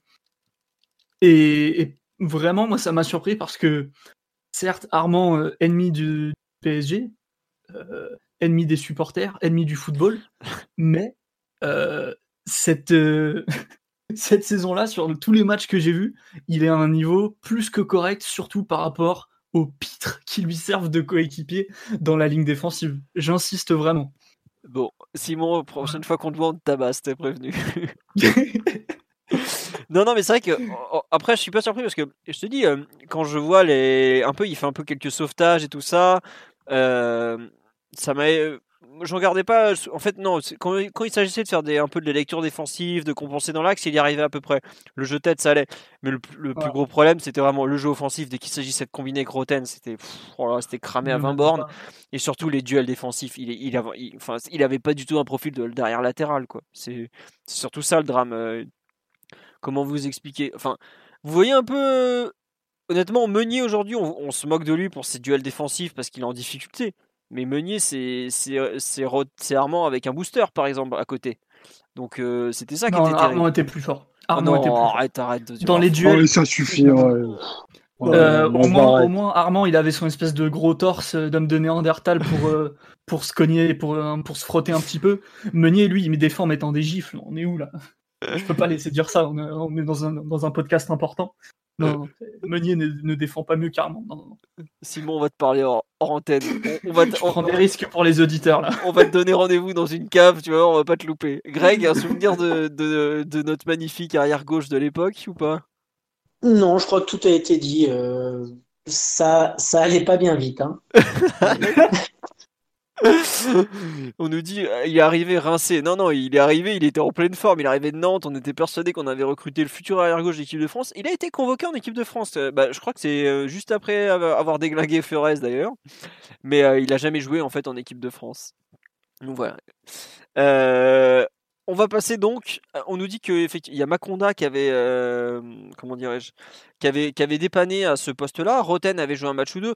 Euh, honnêtement, Trippi, il a surtout joué en Coupe d'Europe euh, parce qu'on avait besoin de faire tourner les joueurs en fait. Voilà. Donc euh, en championnat, je me demande si je sais pas si Armand a pas fait les 38 matchs, honnêtement, tellement il jouait tout le temps. Donc ça, on peut, il a une qualité qu'on peut pas lui enlever, c'est qu'il était solide le bougre. Là, lui, il n'y a jamais de problème de blessure, de contracture. Toujours, toujours C'était un des seuls joueurs dans la force de l'âge en plus. Hein. Si tu regardes, c'est une équipe de vieux tous 30 ans ou plus, ou de très jeunes, type Clément, Sako, O'Haro. Il n'y a que lui qui doit avoir 28-29 ans en fait. Hein. Bah, il y a peut-être, euh, comment il s'appelle, Johnny Rotten aussi. Je sais plus quel âge il avait. Mais non, il doit avoir 32 ans déjà. Johnny Rotten. Bah oui, c'était son surnom, Johnny Rotten. non, non, Rotten était déjà tout vieux. Puis, euh, il, était vieux et il jouait comme un vieux. Alors clairement. Euh, il avait 30 ans. 30, ouais, ouais, non, mais il jouait comme un vieux. Alors que ça, vrai, Armand, Armand un tout petit peu plus jeune, un tout petit peu plus fiable physiquement, même s'il allait à deux à l'heure. Et il n'y avait pas beaucoup de joueurs de cet âge-là en fait dans l'équipe. C'était surtout ça que, que je voulais dire. C'était quand même une équipe de vieux. Non, c'est vrai qu'en termes de comment dirais-je d'âge, c'était c'était ouais, ça. S'il y avait des, des jeunes, euh, si Serra devait être dans la force de l'âge euh, ou un truc du genre. Ou pas loin, en tout cas. Bon, bref. Euh, Sako, me dit-on, avait joué quelques matchs à gauche. Vous êtes sûr que c'était pas la saison d'avant que Sako joue à gauche? Parce qu'il me semble qu'il est déjà euh, axial-axial euh, à cette époque-là. Mais peut-être, c'est possible. Le pauvre Sako. souvenir de cette saison-là. Ouais, voilà, le pauvre Sako avait été blessé pratiquement toute la saison. des problèmes de pubalgie. Moi, j'avoue que j'ai aucun souvenir de Sako en 2008-2009, pratiquement. Je me, je me souvenais plus qu'on avait galéré à ce point-là en défense centrale. Je sais pas, euh, Omar ou Greg, vous vous souvenez d'un peu Sako et puis après de Traoré Camara sur l'année ou pas? Oui, mais Traoré Camara cette année, c'est pas trop mal en première partie de saison. Hein. Bon, c'est très, c'est très rudimentaire, bien sûr, mais euh, honnêtement, moi j'ai plutôt un, bon souvenir jusqu'à bah, Rodez. Euh, c'est une charnière qui marche, qui marche plutôt bien. Hein. Enfin, Greg, je sais pas si tu partages, mais euh, Traoré, déjà, moi j'étais très content de le voir revenir parce qu'on lui, on lui doit en partie le maintien. Euh, et, la nation parisienne est toujours reconnaissante de ses bienfaiteurs. Et, euh, Explique pourquoi tu dis ça, parce qu'en gros on l'avait prêté à Auxerre l'année d'avant. On l'a, voilà, on l'a prêté à Auxerre et puis on a joué Auxerre à la, au parc. Au parc, je sais plus 33e ou 32e, je sais plus journée. Et puis il avait tellement reculé qu'il s'était retrouvé à, à porte devant et qu'on avait réussi à marquer un but. Euh, bon, qui... Il avait bien aidé, on dira. Et jouer les matchs à 12, ça nous servait bien à ce moment-là. Donc euh, Diane aussi était très content. et, euh, et après, ben, je, vois même ce match contre Lyon. ils sont plutôt, ils sont plutôt solides. Hein. Après, oui, ils sont pas rassurants, mais j'ai envie de te dire que c'est le triangle Landreau Camara Traoré qui est, qui est pas rassurant et que chacun fait plus peur à l'un que l'autre. Mais euh, honnêtement, il y a Camara fait peut-être aussi sa meilleure saison cette année-là. Euh, bon, ils oh, sont. Eh oui, Simon, imagine les autres saisons. Écoute, si, si, si, tu arrives à voir, à voir des choses bien sur, euh, sur Sylvain Armand, je peux permets-moi de te dire que, que Camara sur cette année-là, c'est pas loin d'être Alessandro Nesta, hein, si on peut. que, et, euh, avant le match de Lyon, on prend plus d'un but sur deux de la tête. Alors qu'il y a Sami Traoré euh, en défense centrale et Papus. C'est terrible. On se faisait humilier en défense centrale à chaque match. Incapable de marquer, ils étaient, trop, trop, trop nuls. et on n'a Papus sur ce match-là. Ah. Je le salue parce qu'il réussit deux interventions de classe en première mi-temps. Et oh, Traoré, non, par contre, non, il est nul. Non, mais enfin, non, déjà, euh, pour, euh, pour en revenir sur ta malhonnêteté, sur le début de la tête, c'est que les, les centres viennent de quelque part. Et tu remarqueras qu'ils viennent très souvent du côté gauche. Exactement. bon, ça, ça, ça encore, c'est pas trop grave, c'est encore un peu jeune. Et après, euh, Traoré sur le match contre Lyon, ben, franchement, il dégage quelques situations chaudes. Mm. Après, bien sûr que c'est Camara le patron de la défense. Oh Enfin, moi, c'est c'est un patron d'un kebab à Bobigny. hein. C'est pas, c'est c'est pas Thiago Silva, mais ça fait le travail. Et pour le coup, en, en 2008-2009, moi, j'ai. Enfin, c'est la saison où il m'a moins inquiété. Bon, on Ouais. revenait tellement loin en même temps que. Vous n'imaginez pas, en 2006-2007, c'est là, il arrive à l'été 2006 de mémoire, hein, c'est ça, Greg? Quand, Greg quand la comble veut absolument, qu'on met 6 millions d'euros, et je peux vous dire qu'à l'époque, au PSG, C'est ça, Traoré ou Camara? Camara, Camara. Camara. Non, 2000 2007, Camara Bourillon, un de mes plus grands rêves. Oh là là. Ah. Putain, mais vous avez mis 6 millions sur Papus. vous Ah mais je peux te dire, dégénérés. à l'époque, on avait fait une collecte ou presque, hein, parce que 6 millions, c'était le bout du monde pour nous. Et il nous a fait Mais une saison presque dégueulasse, dégueulasse. presque le prix de ces saignons, quoi. Ouais, c'est ça, ouais, ouais. Ah non, euh, 8 effectivement. millions, euh, ces saignons, 6 Papus, allez-y, c'est parti. Non mais euh, PSG qui Papus, attends, attends, à l'époque, Papus c'était une valeur sûre de la Ligue 1, mais bon, euh, c'était le milieu de tableau de la Ligue 1, quoi. C'est vrai qu'on nous dit, ouais, Camara, ah oui, il était parti jouer à l'Inter Milan, il a dû avoir un match. euh, Il parlait italien comme Nesta et Cannavaro. exactement. Et, et, Ta- et- et Tapie à, Mer- à Marseille, comme il avait des problèmes de pubalgie, il avait dit il pleuvra de la merde quand Camara rejouera au foot. Ah ouais. Bah, il a plu de la merde chez nous alors. le pauvre Papus, c'était pas à l'époque, c'était pas ses meilleures saisons, on dira, mais c'est vrai que euh, moi je rejoins Omar, la saison 2008-2009, les deux ils avaient plutôt fait le taf. Alors c'est sûr que Gourcuff les a humiliés euh, comme jamais un dimanche soir de, de janvier à Bordeaux parce qu'il les a Ah, c'est pas le déboîtés. seul, hein, je t'assure. Oui, c'est pas le seul, mais bon. euh, non, honnêt- franchement, euh, par rapport à- aux dingueries qu'il nous a fait durant les 4 ans, euh, enfin rien que la, la perle avec, euh, avec Landreau face à Elmander et Toulouse, là, un dimanche à Oh là 15h. Celle-là, c'était la saison d'avant, euh, c'était 2006-2007. c'est- mais de- Ouais. Voilà. De- 2007-2008, ouais. Ouais, ouais, bah oui, pardon, 2007-2008, mais bon. Euh, on nous... Putain, Camara avait fait la grève à Saint-Etienne pour forcer son transfert chez nous. Oh, oh là là, dis donc, fallait pas, mon grand. fallait, fallait garder tes... tes tickets de grève pour un autre jour.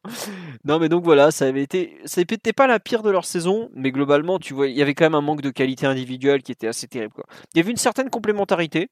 Faut, faut leur reconnaître ça, honnêtement. Euh, ils s'entendaient à peu près bien tous les deux. Eh, Mais Simon, tu rigoles, mais je te jure que tu, tu ne te rends pas compte. trop nul. mais mais c'était ça le PSG de l'époque, mon gars. tu Ah, croyais je, quoi je peux vous dire que plus jamais je critique la défense centrale du PSG après avoir vu ça. Eh C'est oui. vraiment un comportement de bourgeois et de repu que de critiquer Thiago Silva, Marquinhos et Kimpembe euh, en Et- 2020. Ça, je Ah peux bah, vous l'assurer. Bah oui, mais tu critiques un peu ce- selon le, le niveau général de l'époque. Et ouais, Sami Traoré Ah, ça avait- fait du bien les piqûres de rappel. hein, putain. Sami Traoré avait fait une percée extraordinaire contre Lille. Bah donc, euh, si je me trompe pas, c'était deux matchs avant ce fameux match contre Lyon, où il avait enflammé le parc à dribbler euh, sur quoi 40-50 mètres, avant de faire une passe en retrait, évidemment, parce qu'il était paumé, il savait même pas où il était, le pauvre, sur le terrain. Mais donc voilà, c'était une c'était un peu une charnière de briques et de broc que Le Guen avait dû euh, bricoler, puisqu'il il avait pas Sako, qui était de loin le meilleur défenseur central du tas. Euh, il y avait quand même en fait, c'est marrant, c'est qu'en 2003-2004, on, on- pour revenir sur une saison qu'on a débriefée récemment, la charnière, pour le coup, Pierre Fanfan DU, c'était une vraie bonne charnière complémentaire et tout, qui s'était trouvée de façon naturelle et qui, entre guillemets, euh, avait quand même de vraies qualités. Là, c'était un peu l'union du hasard, mais bon, euh, tu savais que quand le ballon était dans leurs pieds, il fallait quand même pas qu'il y reste trop longtemps parce que, euh, voilà, comme on dit, il tremblait, Camara tremblait tout le temps, rien que son regard donnait la trouille et toute la défense. Il y avait un peu de ça malgré tout. Mais défensivement, ils faisaient pas tant, tant, tant d'erreurs que ça par rapport à ce qu'ils auraient, ce qu'ils auraient pu faire individuellement. Et, et ça allait à peu près. Je sais pas, Greg, le souvenir que tu en avais, par exemple, toi, de, de cette paire euh, durant cette saison-là? Moi, j'ai jamais été fan de Camara qui m'a toujours inspiré une trouille quand il avait le ballon dans les pieds avec ses petites passes à deux ou trois mètres, avec, euh, avec cette mésentente perpétuelle avec Landreau où ils se comprenaient pas. Non, non, les deux avaient fait plutôt le taf, mais c'est vrai que Sako, qui avait dû rater les, entre septembre et globalement décembre 2008, euh, je pense que ça, même si l'équipe a bien tourné pendant cette période-là globalement, euh, pff, bon, c'est bien parce qu'on était jeunes et qu'on voyait peut-être le foot différemment, mais j'aurais quand même du mal dans mon canapé actuellement à avoir une charnière Camara Traoré et à me dire euh, bon c'est cool hein, parce que c'est c'est assez affolant quand même. Et pourtant Lyon a pas été dangereux si on prend le match contre Lyon, moi, enfin qu'on a tous revu. mais tu sens quand même que quand le ballon il est dans les pieds, euh, faut s'accrocher.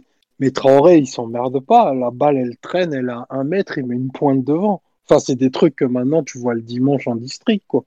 Mais lui, il faisait ça en D1. Et puis, il avait en plus une, une, une forme physique euh, très particulière. Enfin, c'est des trucs qu'on verrait plus en 2008, mais en, en 2020, pardon, mais en 2008, euh, enfin, ça passait encore, quoi. Bah, tu sais que n'oublie pas que était... le chemin du kebab a trouvé une résurgence cette année. On a le chemin de l'assado, hein. on a eu des sacrés gars. Hein. On a, on a deux trois Argentins qui qui s'inspire de ce qu'on faisait en 2008. Il n'y a pas que des Argentins, je dirais, mais bon.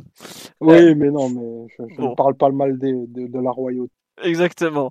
Euh, non, euh, bon, on a fait un peu le tour des défenseurs qui ont vraiment eu un rôle parce que le pauvre Sako, justement, on en a parlé, il avait été euh, formidable et ah, Il joue 20 matchs de Ligue Il joue 20 matchs quand même euh, ouais. J'ai aucun souvenir de lui. Tu, bah, toi qui l'as vu un peu, donc à l'époque, qu'est-ce que ça donnait Sako justement? Bah, il est bon. Il est, bon, mais euh, il, a un côté un peu bah, Sako, quoi, un peu foufou, un peu. Euh, parfois, euh, il a pas l'air de comprendre tout ce qu'il fait, mais bien, bien plus fort que, que ses congénères de la défense centrale, de, très très loin. Ah bah oui, ça, bon, voilà. Et même avec le ballon, il est plus fort que les deux autres. Hein. Aujourd'hui, enfin, depuis quelques années, avec l'équipe de France et tout, là où il a vraiment explosé aux yeux du monde, Liverpool, ce que vous voulez, on s'est bien foutu de sa gueule euh, parce qu'on disait que c'était un des joueurs les moins élégants du monde, techniquement par rapport à Samir, euh, Sami Traoré. Euh, si on accepte sa conduite de balle incroyable face à Lille au parc, Sako, c'est Beckenbauer par rapport à lui. D'accord, je, je, te savais pas, enfin je, n'imaginais pas, je n'avais pas ce souvenir là. Mais bon, enfin toi qui l'as revu, je, je, te fais confiance quoi, mais bon. C'était assez fou.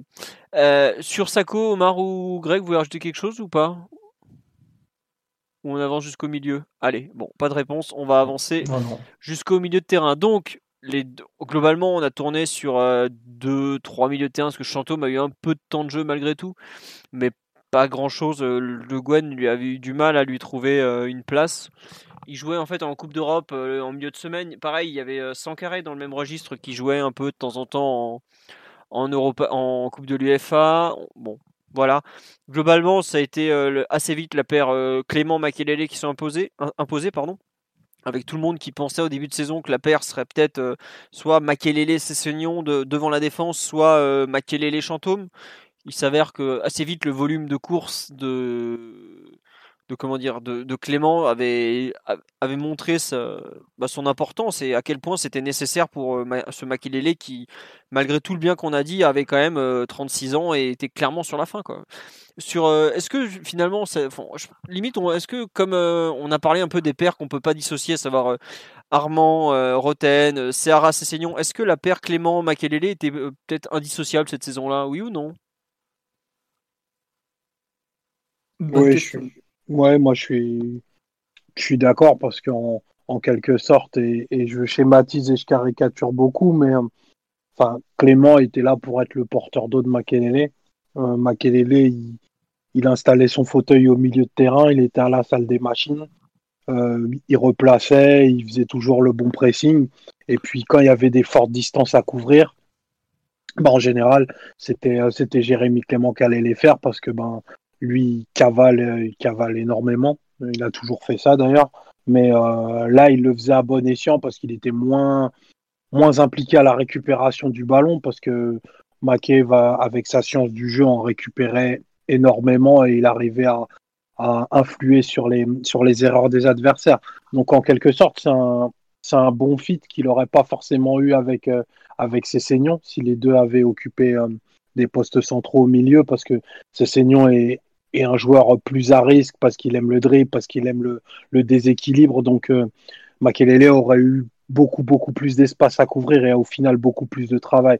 Je pense qu'à à 36 ans hors taxe, il n'aurait pas pu forcément, forcément le mener. Donc, euh, ouais, c'est. C'est plutôt, plutôt une bonne paire, c'est plutôt bien vu, euh, même si j'ai jamais été un, grand aficionados de, de Jérémy Clément, il faut, faut, quand même admettre que sur cette année-là, il avait été impeccable sur, euh, sur ce qu'il est capable de faire. Greg, tu imagines que tu. Moi, je rejoins totalement Omar. Tu, tu partages aussi ou pas? Pareil, totalement, absolument. C'était ouais, voilà, c'était le, le, bon complément dont on avait besoin et qu'on avait su trouver à cet instant. Simon, toi qui as une vision peut-être plus actuelle et enfin, peut-être un peu plus objective que nous, ton avis? Mmh. J'ai vraiment que du positif à dire sur Makelele, qui est très très fort, très impressionnant. Mais comme on l'a dit un peu en filigrane en parlant de son match individuel tout à l'heure, c'est que, enfin, il transpire une sérénité, une expérience, un talent qui, qui est assez quand même, qui est sans commune mesure avec le reste de l'effectif. Et limite, il n'y avait que lui qui pouvait occuper le poste. Et les matchs où lui n'est pas disponible pour X ou Y raison, t'es vite dans la panade au milieu de terrain. Et même en fin de saison, quand toute l'équipe physiquement est plus dans le dur, tu vois que tout ce, que, pardon, tout, tout sur quoi a été construit ton milieu de terrain, au final, ça s'est un peu écroulé parce que toi, ça manquait de force physique, donc bah, les courses, l'équilibre, les seconds ballons et tout, tu les prenais plus, les duels, tu les gagnais plus non plus. Et, s'il n'y avait pas Claude sur le terrain, tu étais vite une équipe sans aucune ressource technique au milieu de terrain. Et c'est ce dont je parlais tout à l'heure avec une équipe qui savait pas faire grand chose à part gelon de Landreau sur O'Haro et ensuite essayer de te débrouiller dans le dernier tiers à partir de, ce mécanisme-là. Mais s'il n'y avait pas Claude au milieu de terrain, bah, autant dire qu'il n'y avait rien. Et, encore Chanteau n'était pas ridicule du tout euh, lorsqu'il entrait, mais c'est vrai que je pense qu'il a manqué de continuité et c'était pas forcément le profil dont, dont Makelele avait besoin au quotidien. Ouais, juste plusieurs remarques sur Clément. On nous dit qu'il avait été présélectionné en équipe de France. Bah, je ne le savais pas, mais je suis pas totalement surpris parce que pour le coup, il était déjà dans, de mémoire, il était déjà dans les petits papiers des espoirs à l'époque quand il était à Lyon. Donc il avait fait un, bon match, enfin pardon, une bonne saison aux Rangers où on était allé le rechercher. Donc je sais pas, mais bon voilà, c'était un, joueur de, complément qui avait très bien fait son boulot. Et on nous dit la seule paire valable à cette époque, c'était Clément Le Guen. Effectivement, Clément, donc que Le Guen était avait pris, avait connu à Lyon, avait ramené aux Rangers et était ensuite avait rapatrié des Rangers à Paris quand il était arrivé. C'était, il était un peu considéré comme euh, le petit protégé de Paul Le Guen et c'est vrai que certains en, en, rigolaient. Ils disaient ouais, euh, Clément joue uniquement parce que Le Guen l'aime bien. Bon, euh, finalement, il va quand même faire une belle carrière à Saint-Etienne, qui a été une équipe euh, plutôt compétitive. Donc, il était un peu juste pour aller plus haut que la 5e, 6e place, mais c'était pas un joueur ridicule. Je trouve qu'il ressemble un peu à. Hum, il n'a pas été aussi performant peut-être que, que, Serra, mais je trouve que c'était un peu ce, genre de profil de bon joueur de club qui a su aller un peu. Euh, bon, qui a donné son maximum au PSG. C'était un peu trop juste pour être un membre du PSG de QSI mais qui finalement a été un peu droit et, honnête dans ses performances jusqu'à la fin. Et rien que ça, au PSG, euh, être capable de, entre guillemets, de jouer à son niveau, c'est pas donné à tout le monde. On a vu certains qui ont complètement coulé. Quoi. C'est le genre de joueur qui plaise typiquement au coach. Quoi. Que, c'est ça, c'est un joueur de coach. Il court énormément. Euh, euh, enfin, bah, qui a l'air facile à gérer, voilà. Alors que nous, de, de, notre point de vue de spectateur ou d'observateur, on se dit ouais, bah, il fait pas grand chose il est là, il fait les efforts et tout, mais c'est vrai que c'est des profils que les coachs euh, mettent beaucoup plus en valeur que nous, forcément. Oui, oui, non, mais c'est vrai, c'est ça, c'est un joueur de coach, effectivement. Euh, que, déjà, il ne perd pas des ballons bêtement parce qu'il va faire que ce qu'il sait faire, en fait. Et rien que ça, pour euh, un entraîneur, c'est apprécié. Greg, tu rajoutes quelque chose sur ce bon Jérémy Clément Ou on attaque les milieux offensifs? Non, non, vous pouvez attaquer milieu offensif, juste que Jérémy Clément restera toujours le mec de PSG Sainté quand même. Hein. Voilà, le PSG Sainté donc de 2008, qui est le dernier match de la saison au Parc des Princes, où il mm. met une demi-volée euh, du droit en plus de mémoire qui nous permet d'égaliser et de garder un point précieux dans la lutte pour le maintien. Et je peux vous dire que ce jour-là, Sainté en deuxième mi-temps nous a déboîté littéralement. Ce point est pas loin d'être un des plus gros miracles de l'année quand même on touchait pas une cacahuète. Saint était une bonne, une bonne équipe à l'époque et euh, on s'était fait piétiner littéralement. Euh, hmm, Chantôme, euh, effectivement, t'en as parlé. Il est, en fait, voilà, Chantôme, c'était un peu le, le, premier remplaçant du milieu de terrain. Il a joué parfois euh, dans le 4-4-2 comme ça devant la défense, mais à l'époque, il était, c'était pas vraiment le rôle où il était le plus à l'aise. Quand on joue en 4-3-3, il joue un peu plus. Il a joué un peu partout. Ça a été un peu le, le, bah, premier remplaçant du milieu et donc. Euh, ton joueur d'appoint. Hein. C'est ça, ouais, ton dans le fond, c'était quoi le 13e ou 14e joueur de l'effectif? Parce que le 12e, c'était assez clairement, euh, comment il s'appelle, Louis Ndoula. Peut-être, ouais, il avait un peu du temps de jeu, comme un peu comme Kezman qui rentrait euh, pratiquement à, tous les matchs ou voilà ce genre de, un peu de, rôle, voilà un peu ce qu'on peut lui donner quoi. bon, on voulait voilà, bah Simon, tu voulais parler de, de Cessignon tout à l'heure. Est-ce que tu veux en reparler? Enfin, tu veux en parler, j'imagine. On a dit beaucoup de choses sur lui. Et il y a quelque chose qui me, qui me frappe un peu avec Cessignon. Et je vais dire quelque chose que beaucoup de gens sûrement entendront pas. Mais je trouve qu'il y a du Eden Hazard chez lui. Dans le sens où, où déjà physiquement, c'est les mêmes. Des espèces de petits cubes avec des cuisses comme des bûches. Et énormément, énormément de puissance. Plus de puissance que de vitesse même. Et et aussi euh, dans le sens où il est capable, lui, de te faire des différences individuelles complètement folles, avec des gestes techniques euh, à n'en plus finir et des, euh, des stats de dribble réussis un peu partout sur le terrain qui, qui, qui, sont, qui, je pense, dans le cas Cessignon, étaient même assez exceptionnels en, Europe à l'époque, mais qui, pour, pour autant, sur certains matchs en tout cas, assurent pas une contribution offensive super, super claire. Que ce soit en termes d'occasions créées, que ce soit en termes de, de buts et de passes décisives, évidemment, si on parle de stats purs. Et, c'est peut-être le reproche qu'on fait parfois à Eden Hazard. Euh, par exemple, le match qu'il fait face au Brésil en Coupe du Monde, c'est typiquement ça, avec euh, des différences individuelles de malades partout sur le terrain, mais aucun geste décisif de la rencontre. Je sais pas si vous voyez ce que je veux dire. Forcément, j'exagère un petit peu parce que euh, Eden Hazard est un joueur bien plus supérieur à Stéphane Cessignon. Mais, mais c'est un peu ce profil-là et et c'est vrai que ça m'a fait penser, je me disais, mais qui serait Stéphane Cessignon aujourd'hui dans le foot? Ce serait pas Messi, parce que Messi peut jouer attaquant, et de toute façon, comparer qui que ce soit à Messi, c'est honteux. Euh, ce serait pas non plus Neymar, c'est euh, un autre type de joueur. Et c'est vrai que ce, de petit dribbleur là, complètement fou et archi puissant, ça m'a fait penser un peu à Eden Hazard sur certains matchs. Pas le, pas le Eden Hazard 100% euh, du temps, mais en tout cas le Eden Hazard qui, qui est dans une bonne forme physique au niveau des dribbles, mais qui parfois passe un petit peu au travers euh, dans la création d'occasions pures. Quoi. Bah moi je te rejoins un peu effectivement euh, sur notamment l'aspect de la, façon de un peu de, dribbler, le, la puissance sur les sur les premiers appuis. Bah ils ont de la vitesse quand même sur les premiers appuis parce que quand ils accélèrent ça part, hein, tu vois. Mais effectivement, euh, moi c'est après je trouve que Hazard est quand même bien meilleur au moment de dans la passe, dans le coup d'œil. Il a quand même en termes de vision du jeu, il est largement au-dessus, tu vois. Et c'est peut-être aussi ce qui a manqué à Cessignon sur sa carrière parce qu'effectivement il, il aurait pu faire mieux que Enfin, quand tu vois la saison qu'il fait là, il peut espérer mieux que Sunderland ou euh, je sais plus où il avait joué ensuite après quoi. Donc euh, c'est un peu c'est un peu l'idée quand même. Mais euh, ouais, je te rejoins un peu quand tu il y a effectivement de ça et bah, non Hazard est trop jeune encore à l'époque, il joue pas encore avec Lille, je pense. Mais je sais pas Omar ou Greg, ce que vous en pensez un peu de la comparaison de Simon effectivement avec du recul? Bon, moi j'ai jamais été un grand fan de Hazard, mais bon c'est c'est pas le même profil, mais euh, je crois que c'est la première saison d'Hazard justement 2008-2009 avec Lille. Donc euh, je me demande même s'il fait pas une apparition au parc. Mais bon, moi j'ai moi j'adorais donc je dirais jamais du mal de lui. Et, euh, voilà, un petit un petit rapide sur les appuis comme ça, moi je trouve ça je trouve ça hyper déroutant et hyper spectaculaire à voir. Donc donc j'adorais. C'est vrai qu'en termes de gestes techniques, autant le dire, les saisons précédentes, on n'était pas gâtés parce que bon, bah voilà, Amaradiane nous avait, il faisait des percées, mais il y avait des fois un peu de des contre favorables, de la vitesse. Enfin, c'était si vous voyez le but d'Amaradiane contre Rennes, à l'époque, on trouvait qu'il avait mis un but à la Maradona. Aujourd'hui, vous le revoyez, il y a des contre favorables, des mecs où il, embarque le ballon, tu sais pas trop comment. Enfin bref, c'était pas toujours très orthodoxe. Et c'est vrai que Cessignon, pour le coup, lui, il avait vraiment des gestes pour enflammer les rencontres et pour enflammer le stade. Et ça, c'était vraiment appréciable. ballon qui colle au pied. Ouais, il a mis des virgules, euh, son espèce de coup de crapaud, tout ça. C'était vraiment des gestes qui, pour lesquels, entre guillemets, tu allais au stade. quoi. Aujourd'hui, ça fait rigoler parce que tu as Neymar qui te fait des trucs incroyables à, à tous les matchs ou presque.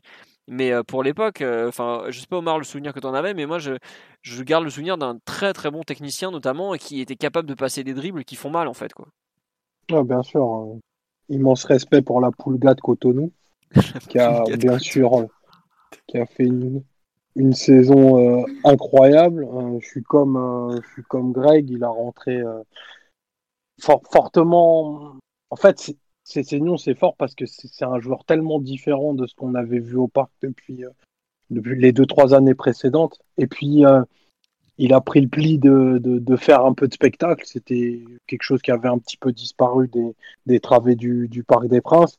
Et à la rigueur, euh, son manque d'efficacité et de, et de production, parce qu'il doit mettre quoi 5, 5 buts à tout casser et, pas beaucoup plus, pas beaucoup plus de passes décisives, ben on lui reprochera pas parce que il filait de l'émotion aux, spectateurs. Et ça, en fait, ça n'a pas de prix. Donc, euh, la comparaison avec Hazard, euh, Simon est forcément très malvenue quand on sait tout le bien qu'il pense d'Eden Hazard. Mais euh, je trouve que que c'est un joueur. Euh, je trouve qu'ils sont très différents parce que bien entendu Hazard est un joueur sans commune mesure éminemment supérieur, mais euh, c'est un joueur pour le show quoi. Tu sais que si c'est un si, si, le match a lieu le dimanche 21h, ben, il va pas il va pas le rater et il va faire ce qu'il faut. Et, et moi j'aime bien ce genre de mec un peu un peu fantasque. Donc euh, ouais, il aura toujours aussi une, place spéciale dans, dans ce qu'on a pu vivre au, PSG. Et pour le coup, sa saison est très très régulière, au moins, euh, au moins jusqu'au mois de mars, où après, euh, comme tout le monde, il a, il a un peu plongé, mais j'en garde aussi un super souvenir. C'est marrant, c'est que là sur le live, il y a une personne qui visiblement est ivoirienne et qui raconte effectivement euh, Cessignon. Il est ivoirien par son père et béninois par sa mère. Et en fait, il jouait tout jeune en Côte d'Ivoire. Il n'a pas percé. Enfin, dans les, il était en centre de formation. Le Bénin lui a proposé de, de, prendre la nationalité et en échange, il lui faisait faire des tests. Et en fait, il s'est retrouvé effectivement à Créteil comme ça. Et après, euh, il est, bah, il est, il a Créteil, il a fait Le Mans, le PSG. Mais c'est vrai que c'est marrant, c'est qu'à peu de choses près, euh, déjà, il aurait pu jouer dans le, la Côte d'Ivoire de Yaya Touré et Drogba. Ça aurait quand même été une équipe nationale euh, même à l'échelle de l'Afrique, très très très sérieuse pour le coup, parce que quand ah bah, tu, ouais, tu rajoutes Dindan, euh,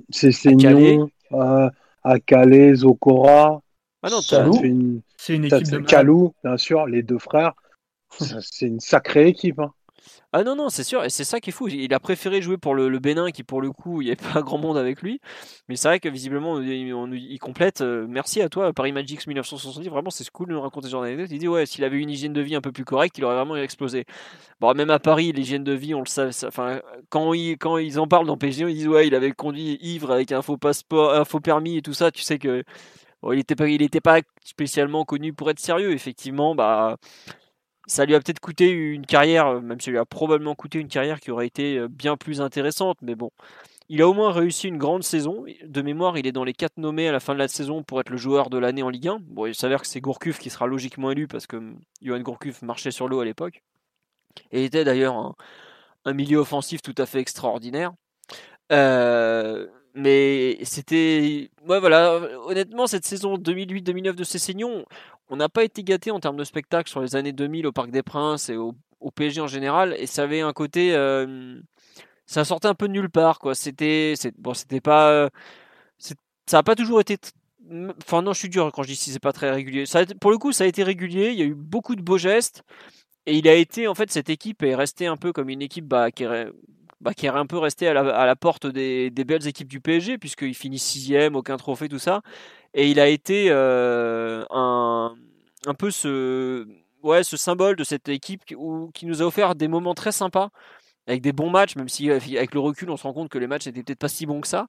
Mais pour le coup, c'était très sympa à suivre à l'époque et c'est vrai qu'il lui a manqué un petit quelque chose pour basculer dans une autre dimension parce que quand on fait par exemple un truc tout bête, mais l'équipe type des années 2000 au PSG, combien de personnes vont mettre ses saignons alors que pourtant dans les performances individuelles vraiment, je suis pas sûr qu'il y ait plus de 5 mecs qui aient fait une meilleure saison que ses saignons sur 2008-2009 par exemple.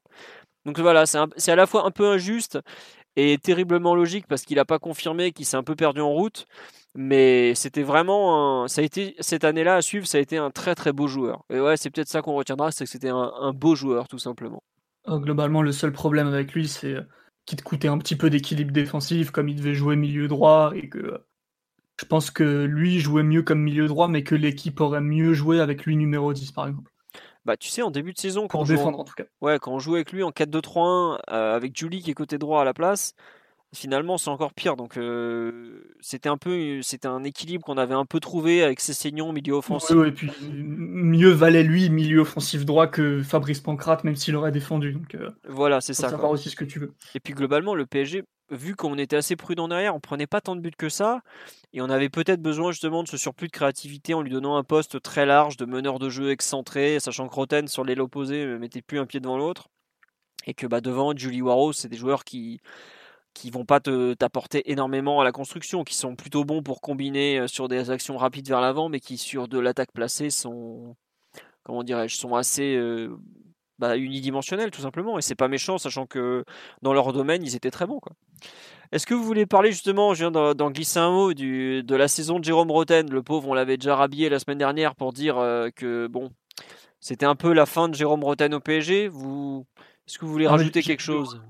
Oui. Vas-y Simon, dis-nous que c'était Beckham. Vas-y. Ah non, non, justement, explique-nous. Ben, J'ai très hâte de l'entendre. Ben, vas-y, euh, accroche-toi Omar. Prends ton verre de lait parce que je suis tombé sur une, euh, un article qui parlait justement de cette saison-là en Ligue 1 et qui disait que Roten faisait partie des pires centreurs du championnat en termes de ratio centre tenté, centre réussi. Donc, comme quoi, les clichés euh, ont parfois la vie dure. Ah bah oui. Bah, bah, pour le coup, c'était pas une cliché, c'était une réalité. C'était vrai, mais pour, avoir, euh, pour avoir été beaucoup au parc, euh, un, peu, un peu moins quand même que, que Greg et Philo à cette époque. Enfin, voilà quoi, c'est pas du tout une surprise. Euh, Disons de que. dire que c'est peut-être l'ancêtre du joueur démagogique, Roten. Extraordinaire. Et celle-là, je l'avais pas vu venir. L'ancêtre du joueur démagogique. quel sens de la formule, c'est superbe. Non, mais euh, globalement, ouais, tu voyais qu'il tentait de. En fait, ce qui est marrant, c'est qu'il de toutes les positions. Ouais, il tentait n'importe où. En fait, vu qu'il avait un pied gauche qui était quand même plutôt bon, faut au moins lui reconnaître ça. Mais euh, il avait plus aucun jus, enfin plus aucune explosivité, et tu voyais qu'il tentait de mettre des, des centres longs qui ont été et un peu enroulés, un peu dur à lire pour la défense. Il s'entraîne depuis la ligne médiane. Voilà, c'est ça quoi. Au bout d'un moment, c'était oh là là, c'était pénible à voir. Tu as l'impression de voir toujours la même chose. Et vu que Armand lui offrait aucune solution derrière lui, c'était c'était vraiment la, En fait, je me souviens à un moment, euh, même sur, je sais pas si tu t'en rappelles, Greg, sur le forum du Culture on n'arrêtait pas de dire, mais allez, euh, qu'on le foute dans le, qu'on fasse un milieu à 3 qu'on se débrouille, euh, qu'on construise autrement, mais qu'on arrête de le mettre sur la ligne de touche quoi. Il est, il avançait plus quoi. C'était vraiment terrible à ce niveau-là clairement, bah là, on a revu PSG Lyon. Enfin, il n'y a pas une seule fois où il arrive à déborder. Euh, comme disait Simon, à un moment, il essaye de, est côté gauche, il centre, alors qu'il est à 40 mètres des buts en essayant de la faire. Enfin, c'est, c'est assez, euh, assez incroyable. Et comme je disais la semaine dernière, ce qui est terrible, c'est que si tu as un cinquième de ces saignons à gauche cette saison-là, je pense que tu es dans les trois premiers très très facilement. Ouais, il y a un peu de ça, ouais. non, mais c'est C'est une histoire de détails cette saison avec un gardien un tout petit peu mieux, un milieu gauche un tout petit peu mieux, une défense centrale un tout petit peu mieux. Là, t'aurais fait une saison euh, bien, bien meilleure et on parle d'une dizaine de points que t'aurais facilement pris en plus, quoi. Bah, c'est ça quand t'as un actionnaire qui s'appelle Colonie Capital, qui, comprend rien au ballon rond et qui t'explique qu'il vaut mieux prendre euh, deux mecs à 1 million euh, plutôt que 1 à 2 millions d'euros qui t'apporteraient beaucoup plus. Voilà, avais en fait ton manque de qualité générale, tu l'as un peu payé, même tu l'as beaucoup payé sur la durée. Alors que... Et t'as pas eu de chance. Ouais, bah t'as pas de chance, mais au bout d'un moment, euh, football sur une saison complète, la chance, bon, j'ai envie de te dire, faut pas pousser. Hein. Tu sais, si ces Seignon il se pète au bout de 3 minutes de jeu là, contre, euh, sur le, ses premiers matchs, là tu peux me parler de manque de chance. On a joué combien? On a, Je crois qu'on a joué 56 matchs cette année, ou même plus. Au bout d'un moment, euh, bon, euh, c'était. Tu peux pas toujours invoquer la, chance, Genre, c'est des, je pense, j'ai des exemples, c'est des détails. C'est Seignon qui peut pas jouer, enfin avec la commission qui fait des trucs bizarres au niveau des dates sur la sanction. C'est la frappe d'Armand sur la barre au dernier match. C'est des petits moments comme ça où, où tu dis putain, ça fait chier. Ouais, c'est ça. C'est un peu ça, effectivement. Et Roten, euh, bah, il n'avait pas vraiment de concurrence puisqu'on avait, euh, on avait balancé Christian Rodriguez à la dernière minute, juste après, à la fin du mercato, euh, pour des raisons, comment dirais-je, extra-sportives ou médicamenteuses, selon les sources, on dira. Mais c'était voilà, il était il s'était retrouvé sans concurrence et en fait euh, il avait plus rien dans les chaussettes et voilà quoi, c'est tout. Après, il démarre 34 matchs de Ligue 1 quand même. Ouais c'est ça, mais il est. C'est beaucoup trop, c'est beaucoup trop. Oui c'est beaucoup trop, mais malgré tout tu tu peux pas. Tu voulais faire jouer qui? T'allais pas faire jouer Chantôme milieu offensif gauche Ah non, t'avais personne. Bah, pourquoi pas? De mémoire, Chantôme l'avait joué en Coupe d'Europe un peu côté gauche comme ça, mais c'était il était pas à l'aise quoi, mais c'était pas. Bon. C'est pas grave, on pouvait, pouvait tenter Louindoula, enfin fallait tout essayer. On avait... un moment quand ça marche pas, ça marche pas. Hmm. Euh, de mémoire, on euh, avait, euh, on avait fait jouer Louindoula aussi en Coupe d'Europe à gauche de mémoire. Ailier gauche du 4-3-3, non? Je sais même pas si, si on n'a pas essayé Pancrate aussi à un moment. Mais de mémoire, c'était pas beaucoup mieux. hein. Bah ouais, mais c'est, enfin, ils auraient pu se partager au moins le temps de jeu, quoi. Ah, que si. 34 fois, 34 fois Roten cette année-là, quand tu vois ce qu'il est capable de faire dans un sommet comme PSG Lyon, qui est pas du tout son plus mauvais match de l'année, tu te dis, enfin, fallait quand même un peu le challenger, le pépère, parce que déjà qu'il avançait pas, mais là, euh, waouh Ah oui, non, mais je suis. Après, tu sais, tu peux le challenger tout ce qu'il veut. hein. Le mec, s'il court à 3 à l'heure, il, il court à 3, il va pas monter à Ah 4. ouais, mais je, je, je parle même pas que de, que de courir, parce que c'est c'est ça souvent qui nous ressort quand on parle de ça, c'est ouais, mais moi je la caresse, la balle, ceci, cela, ouais, mais tu fais pas avancer un ballon en fait, mon gars. Et tu donnais tout ou derrière euh, à ton, à, ton, à ton copain Sylvain, là, et puis côté gauche, on n'a jamais rien produit. Et à un moment, quand tu es une équipe de foot, si tu as un seul côté, enfin, c'est compliqué, quoi. Mhm. Bah, je suis bien d'accord avec toi, mais disons qu'à l'époque, on, comment dirais-je, on, on- comment dire, on n'était pas, euh, on, avait vu, le- il nous avait quand même fait des bonnes saisons les années précédentes, et je pense que tu avais quand même une, un, un l'espoir qu'il Non. retrouve un bon niveau malgré tout. Aucun, aucun, aucun espoir, Philo. Aucun. aucun.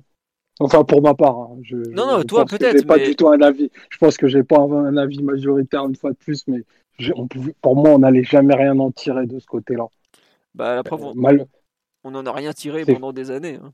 Et c'est un- j'ai l'impression, Roten, je sais pas si c'est euh, une vision euh, trop trop déformée ou pas, mais la sensation que j'avais, même à l'époque et tout, c'était que lui voulait s'en aller limite tous les étés.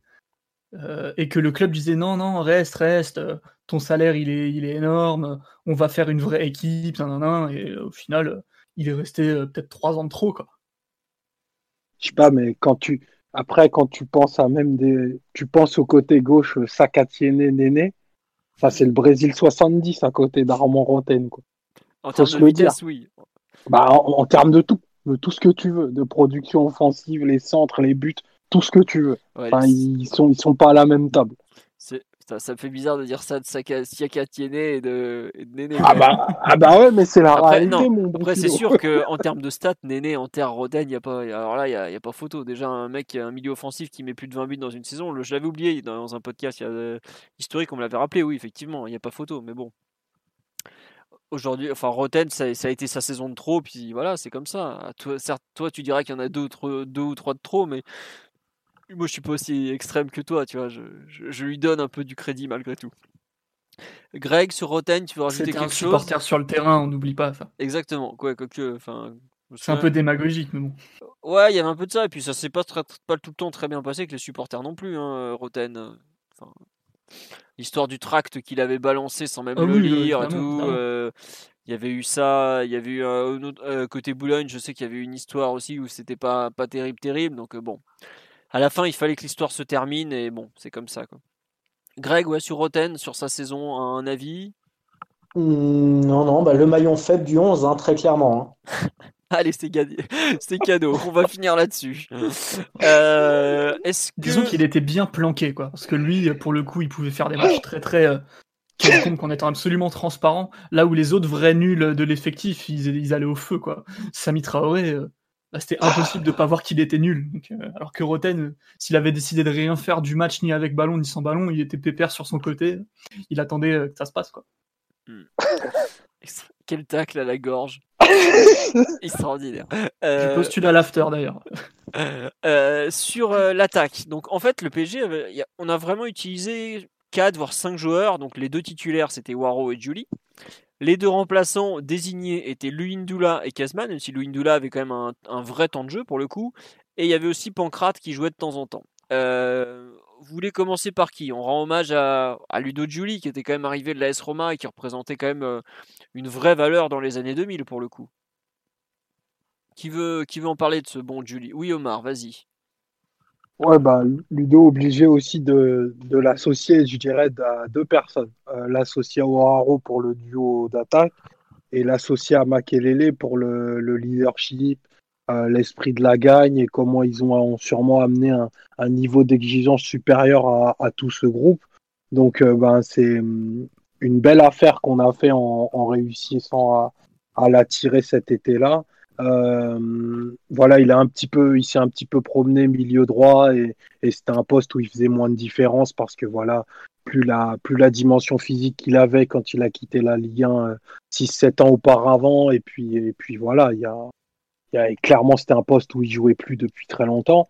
Et puis le, duo avec O'Haro qui a tout de suite marché, où il nous a fait, il nous a montré son, son immense intelligence de jeu, euh, des appels tranchants, un joueur qui se déplace toujours très très bien, euh, une, une, joie de vivre qui transpirait aussi sur le terrain. Et je pense que c'est quelque chose d'important parce que c'est quelque chose d'assez contagieux pour les pour les collègues et, et ça se voyait.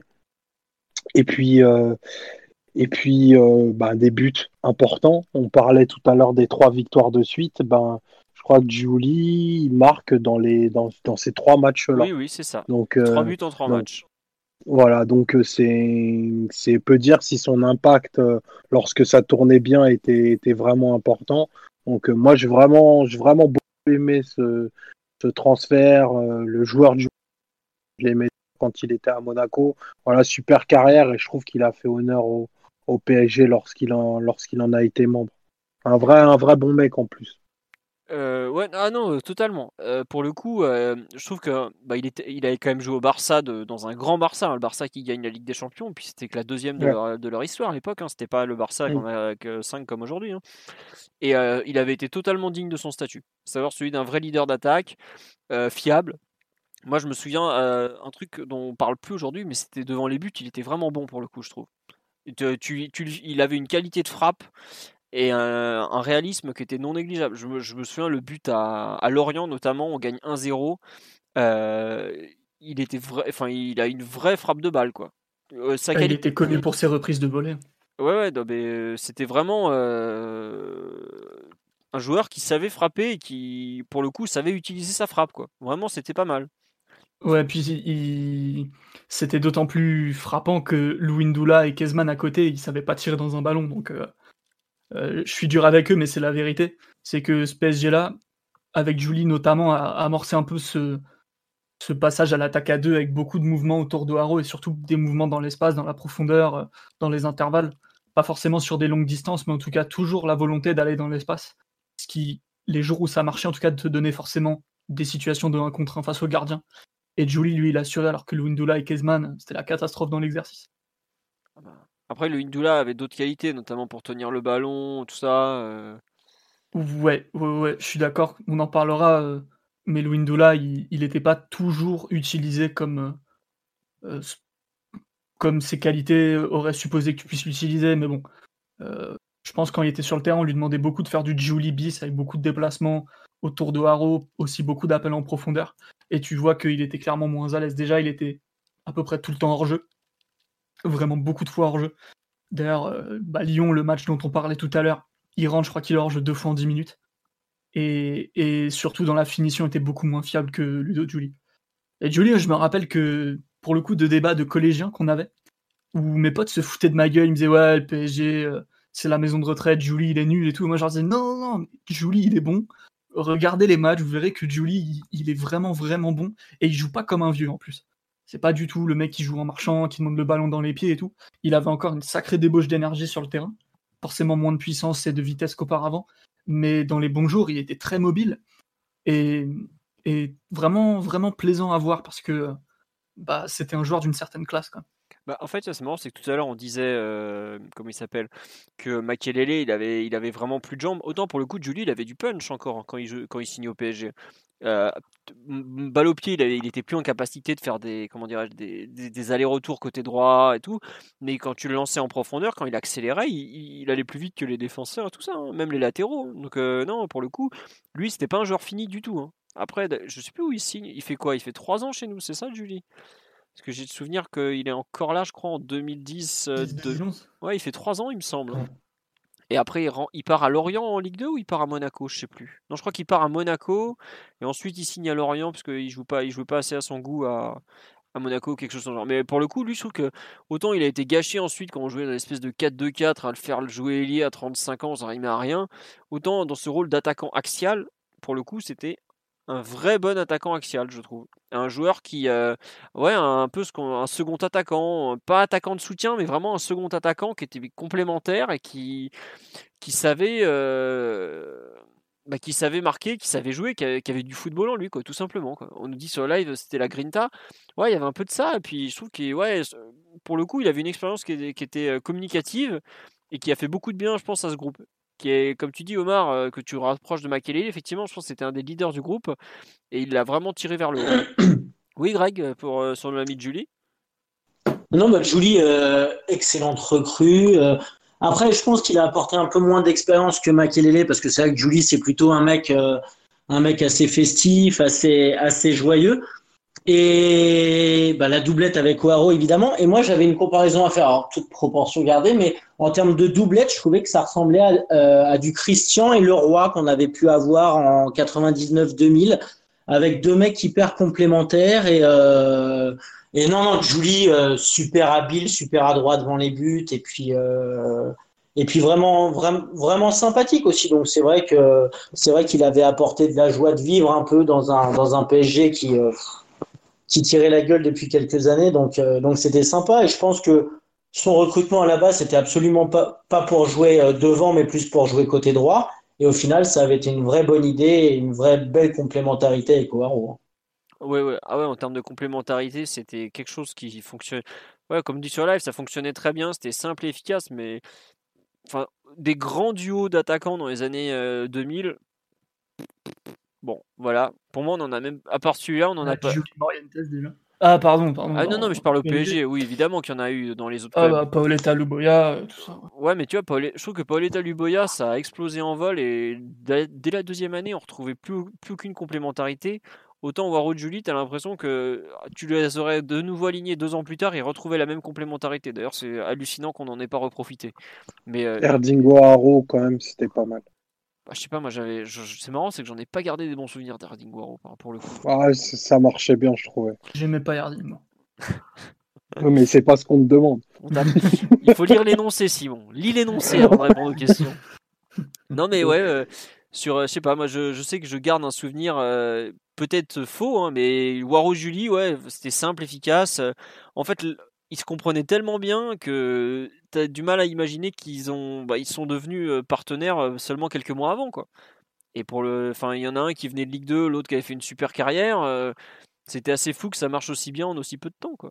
Donc comme ça, c'était vraiment, ouais, ça fait partie. C'est vraiment deux joueurs qui me rendent, je pense, cette saison aussi sympathique dans le fond, peut-être peut-être que je sais pas euh, Greg euh, pour compléter un peu sur Julie et un peu enchaîner sur Waro au passage bah, O'Haro, euh, bah pour Julie, je pense que globalement on a tout dit. Sur O'Haro, alors bah évidemment on voyait beaucoup moins de foot, on avait juste les, les infos comme quoi O'Haro mettait but sur but au Havre.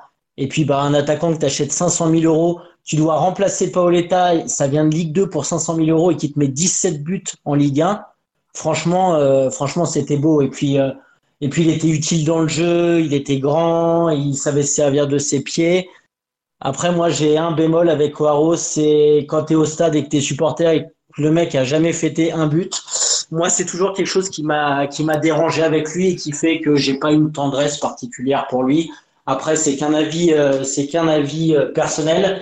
Mais l'absence d'Oaro, parce que je crois qu'il avait été blessé, je dirais trois semaines ou un mois, aux alentours du mois d'avril où on essayait de le, forcer à revenir, mais il avait du mal, il repartait, il revenait. Je pense que ça nous a coûté très cher en fin de saison.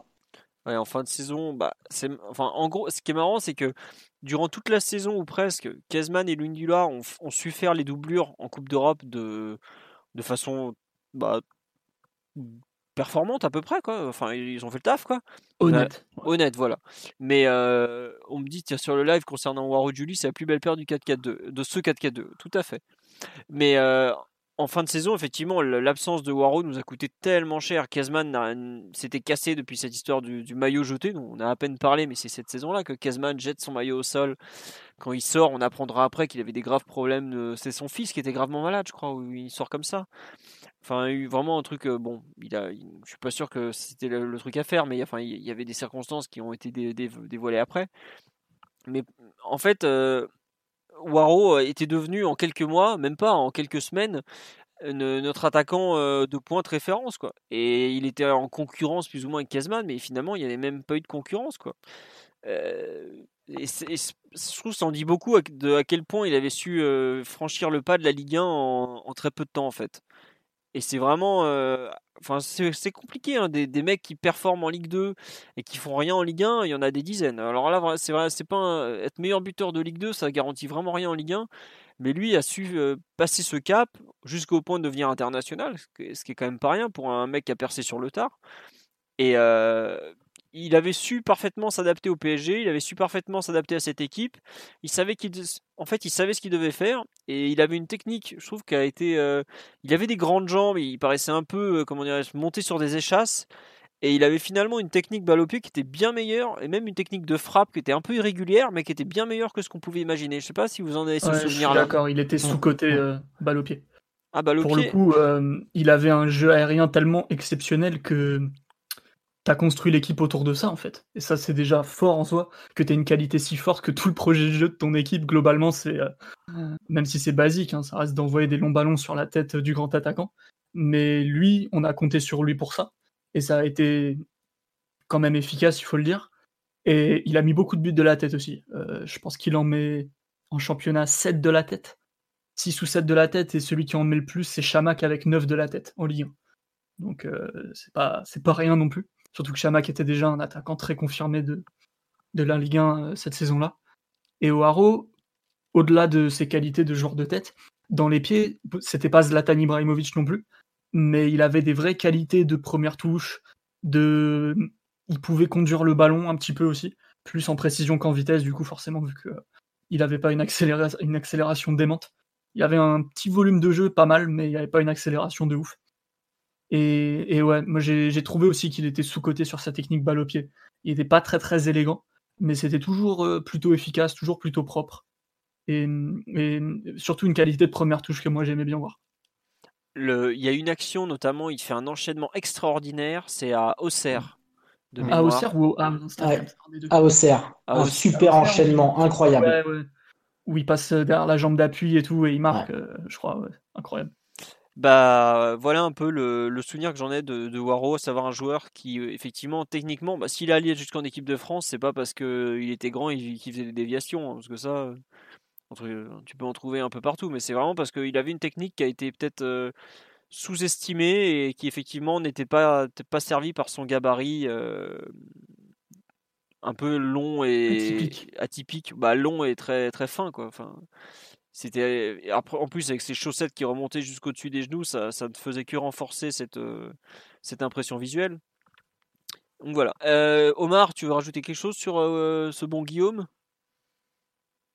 Euh, non, vous avez tout dit. Moi, j'aimais beaucoup, euh, j'aimais beaucoup Haro aussi pour, pour tout ce que vous avez dit. C'est vrai qu'il célébrait plus ses buts à l'extérieur qu'au parc. Après, je pense que c'était, c'était plutôt parce que c'était un gars introverti et tout. Mais moi, c'est un mec dont, on en a parlé la semaine dernière, dont vraiment je garde une image et qui a, qui a surperformé au PSG parce que près de 60 buts, euh, c'est une, une performance importante dans ce club et voilà, j'en garde aussi un, super souvenir. Très bien. Euh, sur Kezman, on en regardera peut-être un beaucoup moins bon souvenir. Euh, quel, euh, qu'est-ce qu'on peut dire de sa saison? En fait, il faut savoir que quand il arrive, donc fin août, c'est un une peu... code de malade. Hein. Ouais, il a une cote de malade parce que tout le monde se souvient. Ouais, au PSV, il était monstrueux. c'est vrai que pour le coup, au PSV, il, enchaînait les buts. Bah, c'était voilà, c'était c'était limite, il avait les stats de Ronaldo à l'époque ou presque quoi. Donc c'était vraiment à Chelsea, c'était pas super bien passé puisqu'il avait fini à Fenerbahçe en Turquie. Et on va le chercher donc en Turquie au Fener. Et les premiers matchs nous montrent un joueur pas très en rythme. Il met on lui fait tirer un péno contre Nantes où il nous donne la victoire. Mais...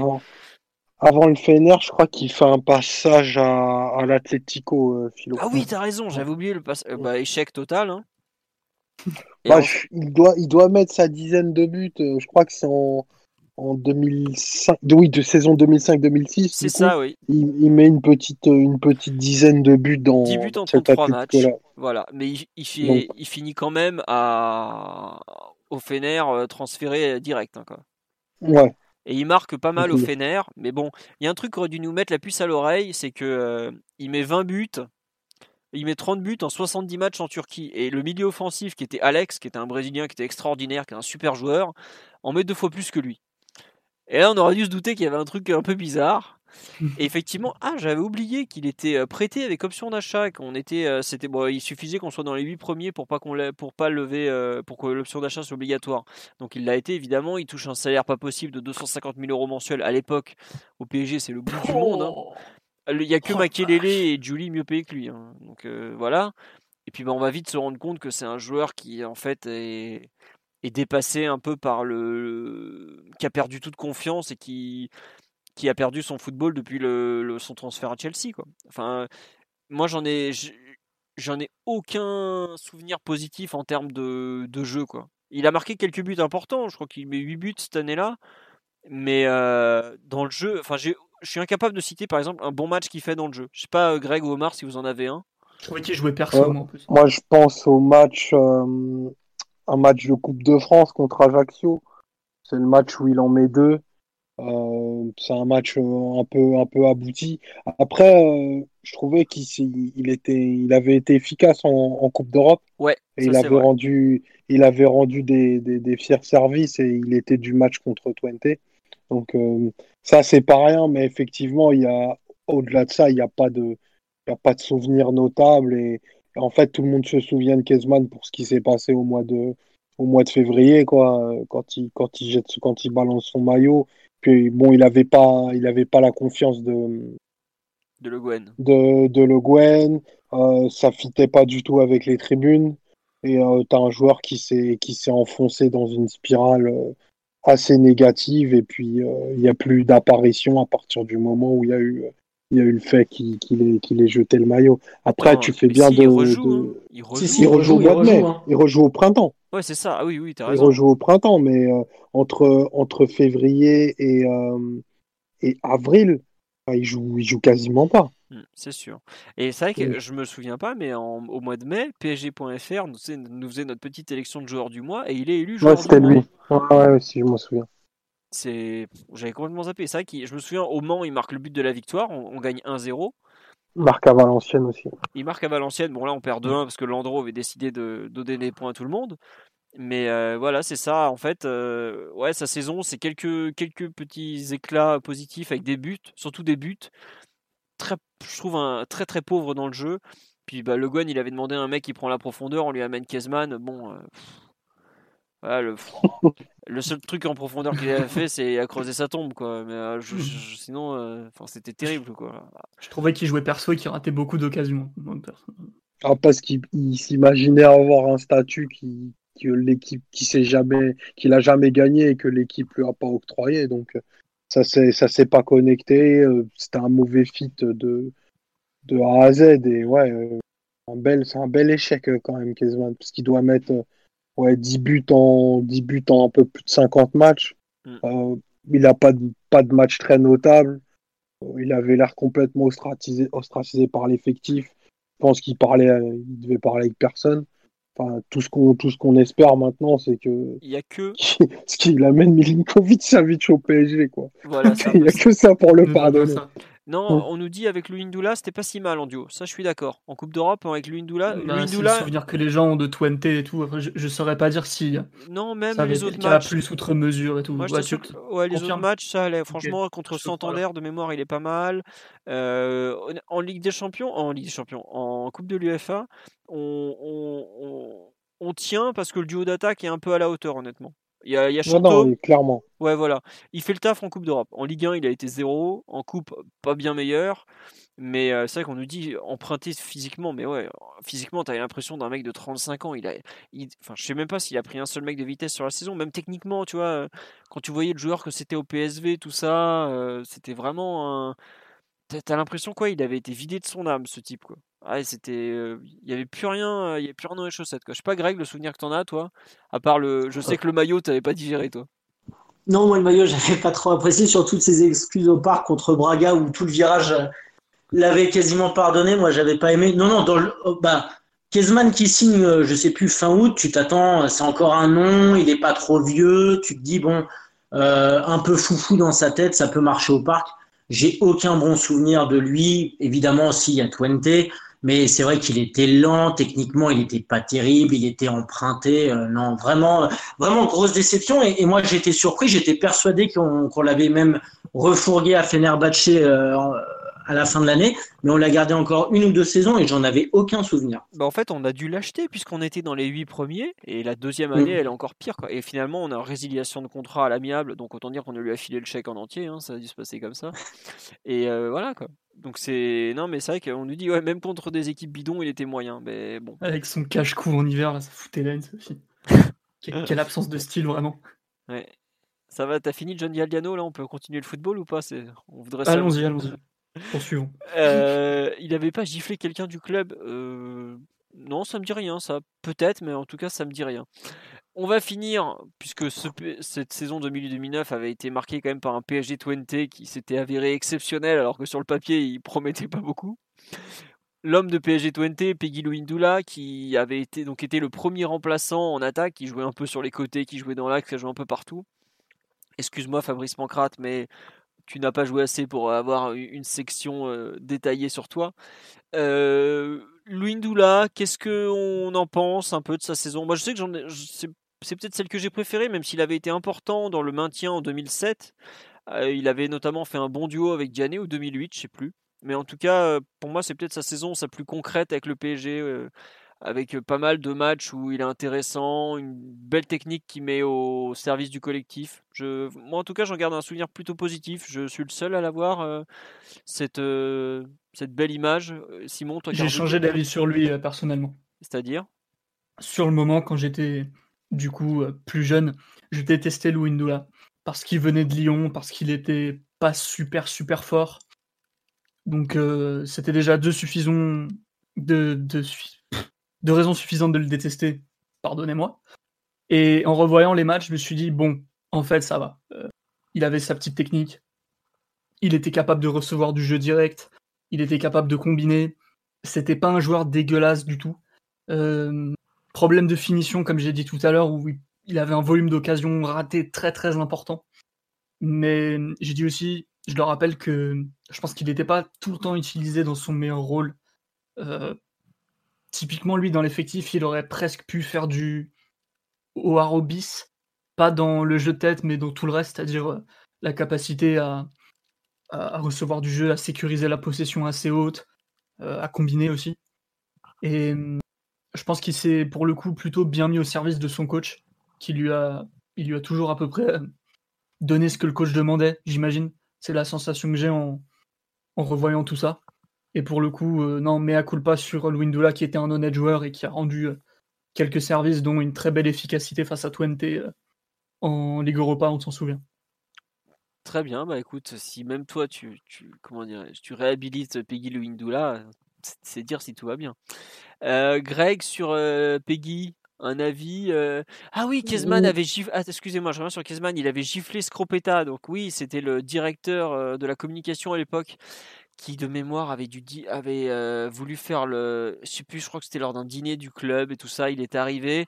Scropetta, euh, je crois que c'était. Je sais pas si c'était pas moqué de Kezman et l'autre lui en avait mis une. Mais oui, effectivement, il y avait effectivement euh, cette claque. Excusez-moi, je vous fais des répétitions terribles. la claque de Kezman à Scropetta qui Scropetta n'était pas très apprécié des tribunes parisiennes et qui avait finalement Kezman. Est-ce que Kezman s'était pas racheté une crédibilité comme ça? On ne sait pas, mais bon, bref. Sur Peggy, euh, Greg, euh, un avis un peu sur sa, sa saison bah, moi, cette, moi, cette saison-là, je trouvais qu'il avait été très bon de, du match aller contre Marseille jusqu'au retour avec euh, bah, il égalise de mémoire à Marseille à 2-2 il fait un il est très bon contre Twente on avait eu un passage janvier février où on marquait on carburait bien que ce soit en coupe en championnat et même en Coupe d'Europe où il marquait pas mal de buts, où il était intéressant dans le jeu.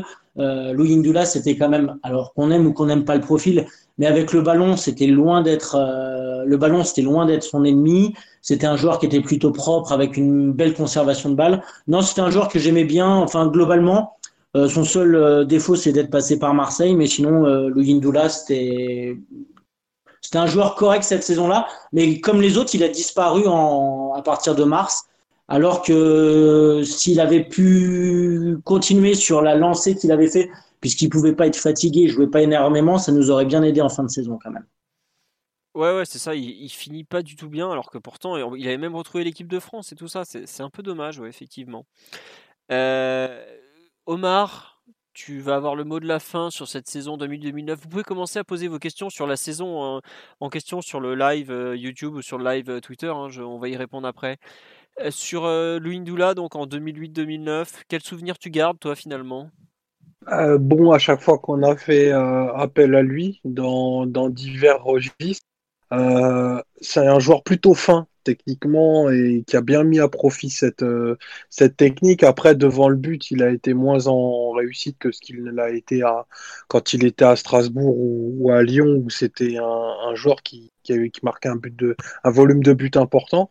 Euh, voilà, moi j'ai trouvé qu'il il fait plutôt ouais, une, saison, une saison très correcte parce qu'il il est décisif quand on fait appel à lui, mais bon, après, c'est pas lui qui va te, te, sublimer un, collectif comme celui-ci, mais euh, pour le coup, il a bien, bien rempli son rôle de, de numéro 3 ou de numéro 2 bis. Euh, selon les endroits où on, où on, se plaçait. Au final, il ressemble un peu à la, à la saison qu'on a faite. Ça veut dire euh, un démarrage un petit peu poussif, une très bonne période de d'octobre à, à mars et puis une, une lente plongé jusqu'à la fin de saison, mais au final, euh, une sixième place qui correspond à, cet effectif qui était, qui était bon, mais qui avait peut-être pas le, talent supérieur pour, euh, aller chercher euh, le podium.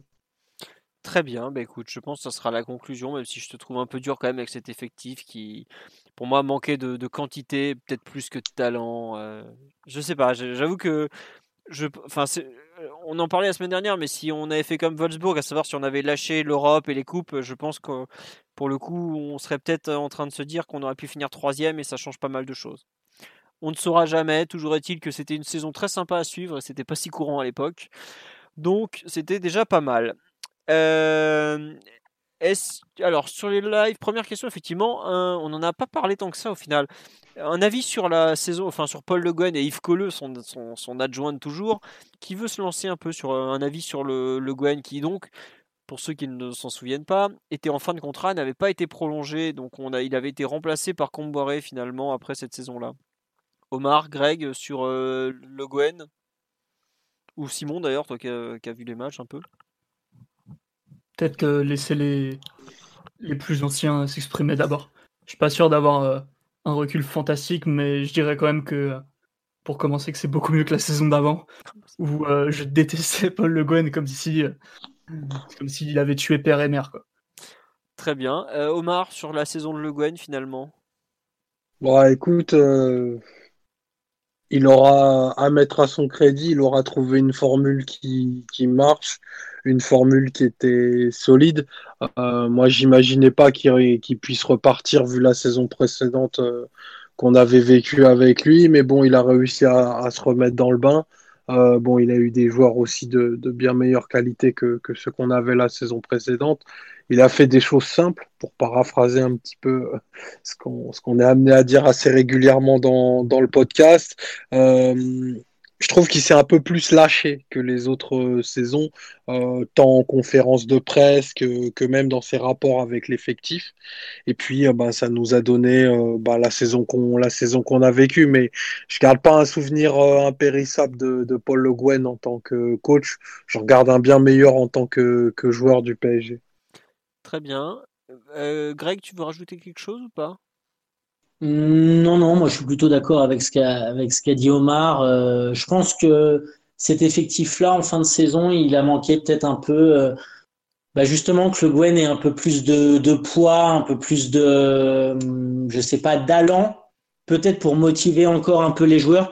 Après, peut-être aussi qu'il savait, enfin, comme il savait qu'il allait pas rester, peut-être que psychologiquement il lui a manqué ça. Mais moi, je suis vraiment d'accord avec Omar. Je trouve quand même que dans le terme il a apporté un peu plus que les, la saison et demie précédente, où là, tu avais vraiment l'impression d'un zombie sur le banc de touche.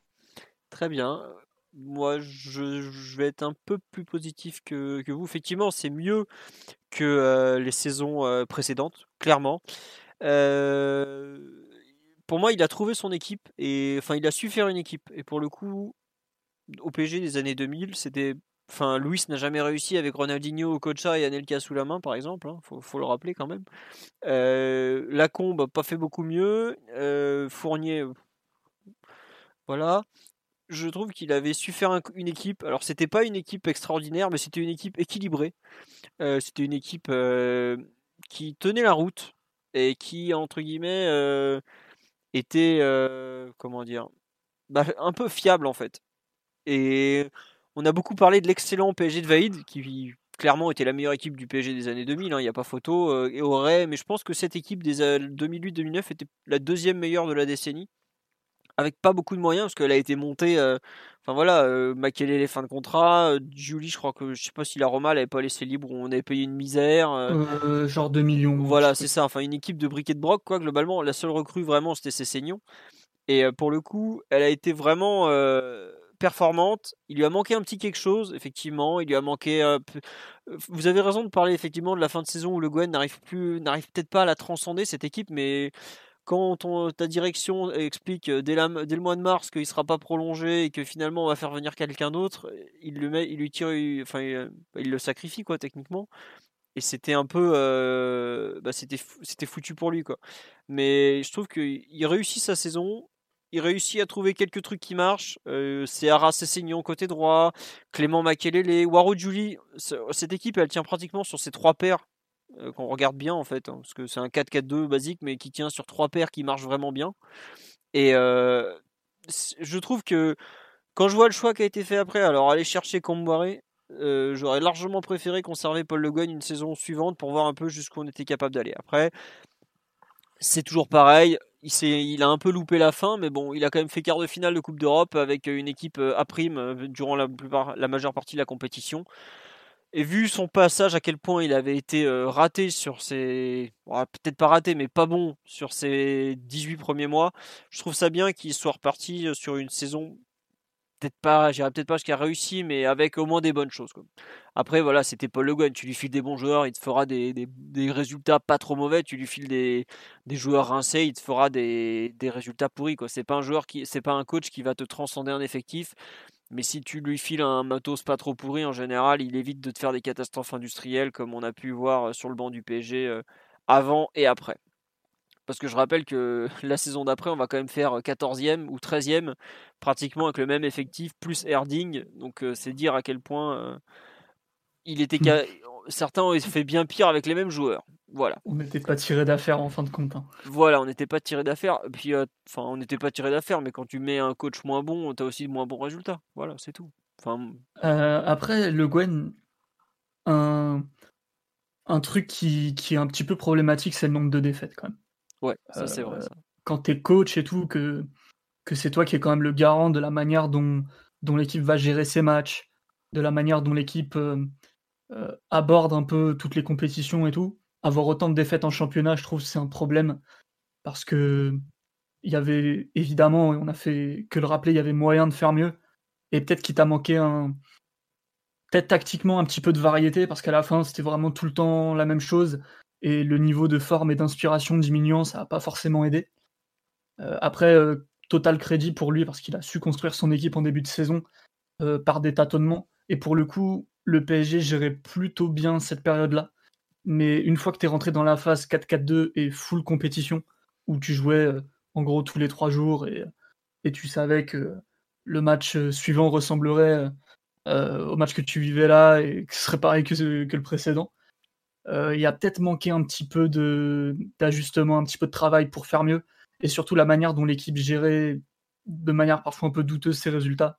Comme j'ai dit, avec beaucoup de défaites. Euh, je pense qu'on l'a dit dans le podcast d'avant, mais le PSG avec une défense euh, relativement correcte, en tout cas en termes de buts encaissés plus qu'individuellement. C'est-à-dire que tu as encaissé autant de buts que la concurrence, mais tu perds en moyenne deux fois plus de matchs. Mm. Et ça, pour moi, c'est très problématique quand même. C'est vrai question sur le live qu'on nous pose. Attendez, il y en a eu deux des questions. Pourquoi Diané avait été vendu Parce que le PSG avait besoin de faire rentrer de l'argent pour pouvoir recruter ensuite. Et c'est pour ça il y a deux joueurs qui ont été vendus à l'été 2008 qui, étaient, qui avaient une valeur marchande, Digard et Diané. Et comme ça, le PSG a pu faire venir ses saignons en fait. Et je pense que le PSG a largement gagné en vendant Diané 6 millions pour acheter ses saignons à 8. Hein. Faut Je pense pas que Omar ou, Greg vont dire le contraire, par exemple. Mais bon. Hein, Greg, non, tu, tu, tu Non, non, c'est clair. Voilà. Bien les légendes du PSG ou pas? Euh, alors ça c'est un débat sans fin. Non par contre une question qu'on nous pose, euh, est-ce qu'avec avec Thuram on aurait pu vraiment aller beaucoup plus haut? Ah bah oui. Ah oui bah oui. C'était quand même le Thuram de 2008 hein, Simon, hein, on parle Oui mais le Papus et le Traoré de 2008 aussi. Non, moi je suis d'accord. Ça aurait pas pu te faire de mal en tout cas. Bah, en fait, c'est pas compliqué. Regardez, on a dit tout le bien que Makelele a apporté au milieu de terrain. On a dit tout le bien qu'a apporté euh, Julie en attaque. Est-ce que vous pensez vraiment qu'un joueur de la dimension de Thuram aurait pas fait beaucoup de bien également en défense? Voilà, moi j'ai que ça à dire. Globalement, euh, il te fait passer dans une autre sphère hein, d'un point de vue individuel, même sur la fin, même euh, usé. Pour moi, c'est un mec avec Thuram, tu as parlé du nombre de défaites, tu as parlé un peu de. Bon, le PSG défendait pas si mal, mais sachant qu'on prenait. le ballon était dans ta surface, c'était chaud, quoi. C'était surtout ça, en fait. Cette impression de, panique totale et de pas savoir quoi faire dès que tu étais un petit peu acculé autour de tes buts. Ouais. Euh, Omar, hein, sur, avec Thuram, on, nous retrouve où cette année-là? Beaucoup, un peu plus haut? Troisième, peut-être, non? Moi, je ne ferai pas de projection sur le classement, mais c'est sûr qu'il aura eu un impact sur la qualité de l'équipe immédiat. Quoi. Enfin, même, même un Thuram en bout de course, si tu as sur euh, allez, 20-25 matchs d'une qualité supérieure à ce que, à ce que ce qu'a pu proposer Sami Traoré, par exemple. Donc, euh, ouais, il y, a des, y a des chances que tu aurais pu finir un petit peu plus haut. Ouais, ouais franchement, ouais. Excuse-moi, on, parle de l'âge et tout, mais on, le PSG n'était pas une équipe qui jouait à 50 mètres de ses buts. Hein. Du coup, euh, euh Thuram, tu l'aurais mis à faire ce qu'il savait faire même en, fin de carrière, ça paraît assez évident, sauf problème type euh, blessure, euh, problème avec le coach, que sais-je encore. Problème avec l'Andro. Ouais, ouais, par exemple, mais c'est pas de la folie que d'imaginer qu'avec Tura, même qui joue que 25 matchs, t'aurais mieux fait en défense centrale. Ça paraît, pour le coup, assez, assez indiscutable. Ouais, on nous dit Thuram n'a plus jamais rejoint ensuite. Non, non, on lui avait détecté un problème au cœur, donc il, non, il n'a pas pu reprendre sa carrière. Et donc, euh, le PSG a été en quelque sorte son dernier club, euh, mais seulement pour une visite médicale. Voilà. Euh, il y avait ensuite, on nous dit avec Gagné à la place de Kazman, ça aurait été beaucoup plus productif. Ah oui, là, ça aurait changé des choses, effectivement, plutôt que de, mmh de balancer tout ce pognon. Après, Kazman, on, arrive à le signer en prêt avec option d'achat, donc c'est aussi c'était un, c'était entre guillemets un, un, coup. Enfin, au départ, Le Guen voulait Jimmy Briand, par exemple, qui je pense aurait été beaucoup plus intéressant que Kezman sur la durée de, de la saison, parce que lui, euh, il t'apporte vraiment de la profondeur. Kezman, euh, qui avait fait, qui avait fait grève lui aussi, mais ça n'avait pas fonctionné. Voilà. Il euh, n'y a pas beaucoup d'autres questions, parce qu'en même temps, on a fait 4 heures de podcast sur la saison, donc c'est peut-être aussi normal de qu'on n'ait pas énormément de questions. On nous parle de Kwasi, Yaouchiche et tout ça, mais euh, ça, c'est pour les podcasts d'actualité. C'est le lundi, ça, ces podcasts-là. Euh, bon. Est-ce que vous voulez rajouter quelque chose sur cette saison, messieurs? Greg, Omar, Simon? Ou Moi, personnellement, ça va. Vas-y, Omar ou Greg, je sais plus, j'ai pas vu qui, lequel des deux a parlé. Oui, Omar. Non, non, moi, moi j'allais dire félicitations pour le titre de cette année. tout à fait. Hein. Voilà, bah écoutez, non, mais c'est vrai que c'est un peu particulier, c'est qu'on fête aujourd'hui un titre, le 9 de champion de France, le 10e. Ce, le 10e. Voilà. Les selon les manifestants. Mm. Voilà, le 10e selon. Euh, bah, la police aussi dit qu'on a 10. Il n'y a que la Ligue qui a dit qu'on en a que 9. Hein. La, mm. police, la police a été très claire, hein, Simon. La justice ne les a pas loupés, je peux te le dire. Hein. mais donc voilà nous fêtons donc un titre ce soir, mais effectivement, euh, c'est un titre très particulier. C'est marrant, c'est que dans la journée, il y a eu Lyon qui a posté un titre, une photo disant ouais, en 2006, on était champion. Et c'était le, fameux titre qu'ils ont gagné où ils étaient à l'hôtel en train de regarder genre de foot à la télé. C'était ridicule comme célébration. Où ils avaient fait des, des, photos où ils forcent leur joie et tout ça. Et eh ben, je peux vous dire qu'aujourd'hui, on a un titre qui est encore plus pourri que celui de Lyon en termes de, célébration. Et je pensais pas que ah, ça arriverait un jour. Quoi. Malgré on s'en souviendra dessus là. On s'en souviendra forcément, mais c'est vrai que c'est un peu dommage. Et comme l'a dit euh, Nasser Al-Khelaifi dans, son, dans sa déclaration de post-titre, euh, on espère qu'on pourra le fêter tous ensemble un jour euh, et non plus confiné. Mais bon. J'avoue que je suis soulagé hein, personnellement. J'avais peur que la saison soit blanche ou, ou qu'il y ait un problème de style parce qu'après 2012 où tu perds et 2017 où tu perds, ça m'aurait vraiment embêté de passer à côté de celui-là aussi. Moi, j'avais honnêtement peur que le titre ne soit pas attribué. et c'est pas une honte. Hein. Je... et d'ailleurs, ça me fait marrer, c'est que si je me trompe pas, au bureau, au conseil d'administration, c'est limite le truc qui a été le plus simple à valider. Mais moi, si j'avais été président de Marseille ou de Lyon, j'aurais tout fait pour que le titre soit pas attribué au PSG, par exemple. Enfin, je sais pas, j'ai l'impression que y a eu, euh, comme le reste de l'année, une acceptation de la domination du PSG euh, de mode en type. Euh, bon, et allez, ils sont largement au-dessus, qu'on leur donne le titre et, c'est comme ça. On verra l'année prochaine. Oui. Ils ont surtout besoin de l'argent, je pense là. Hein. Là, je pense qu'ils sont, ils sont tous prêts à vendre père et mère pour un million d'euros en prêt CTLM. Donc, euh, oui, effectivement, ils ont besoin des ronds là. Mais donc voilà, bon. Euh, on reprendra le prochain podcast euh, d'actualité, ça sera lundi normalement. On va tenter de trouver des thèmes pour les trois prochains mois, vu qu'on va toujours pas avoir de match à se mettre sous la dent. Le prochain podcast historique, on ne sait pas du tout sur quel thème ça sera. Est-ce que ça sera juste un match comme PSG-OM 2006 Est-ce que ça sera sur une saison complète? Euh, C'est à voir. On va essayer d'en parler entre nous pour vous proposer un podcast un peu intéressant. Et euh, bah, si vous avez des idées, euh, n'hésitez pas à nous, les transmettre sur le, soit là dans le live YouTube, soit sur le hashtag Culture PG Live. Je le lis toute la semaine, vous pouvez parler dessus. Il n'y a pas de souci, ça sera lu. On vous remercie pour euh, votre fidélité. On espère que ça vous a plu, que vous avez comme ça pu vous remémorer beaucoup de souvenirs, de bons souvenirs, des moins bons aussi forcément, mais bon c'est le PSG, on n'a pas toujours été au top. Hein. On vous souhaite une bonne nuit. Encore merci pour tous les dons sur le Tipeee. Euh, Simon a fini de publier normalement des comment dire des, vidéos. Simon, t'en es où sur Patreon Là, j'ai plus, je me souviens plus ce que tu m'as dit la dernière fois. Euh, alors, il y a peut-être euh, fake news vu que euh, depuis 2003-2004, je suis en train de bosser sur des trucs, mais j'ai rien publié de nouveau. Par contre, mois de mai, donc dès après-demain, d'ici quelques jours. Non, non, Simon, dès, tout à l'heure, dès, dans 30 minutes. Voilà, Simon, ah tu, vas t'activer. Tu vas te bouger un peu. Bah, il y a du pain sur la planche, putain. non, je, je, vais faire des nouvelles, des nouvelles analyses rétrospectives sur, euh, PSG 2008, euh, Ronaldinho, finale de Coupe de France, tout ce dont on a parlé un petit peu, même si Ronaldinho on n'a pas, pas encore fait. Donc euh, ceux qui ont participé au premier mois peuvent participer de nouveau, ils sont les bienvenus. J'espère que ça leur a plu d'ailleurs et de toute façon j'en parlerai en plus en détail sur Twitter pour, pour tous ceux qui seraient intéressés par les bonus vidéo. Voilà. et vous avez le lien de son Twitter dans la news euh, qui liste, qui annonce le podcast sur le site. Il s'appelle euh, Piotr dans les participants, alors qu'on l'appelle tout le temps Simon, mais c'est vrai qu'on pourrait être renommé mon, bon Simon Piotr. Allez, sur ce, bonne euh, soirée à tous, encore merci et à très bientôt. Ciao ciao tout le monde, salut. Salut les gars. Ciao. Imagine the softest sheets you've ever felt. Now imagine them getting even softer over time. That's what you'll feel with Bowl and Branch's organic cotton sheets. In a recent customer survey, 96% replied that Bowl and Branch sheets get softer with every wash. Start getting your best night's sleep in these sheets that get softer and softer for years to come. Try their sheets with a 30-night guarantee. Plus, get 15% off your first order at bowlandbranch.com. Code BUTTERY. Exclusions apply. See site for details.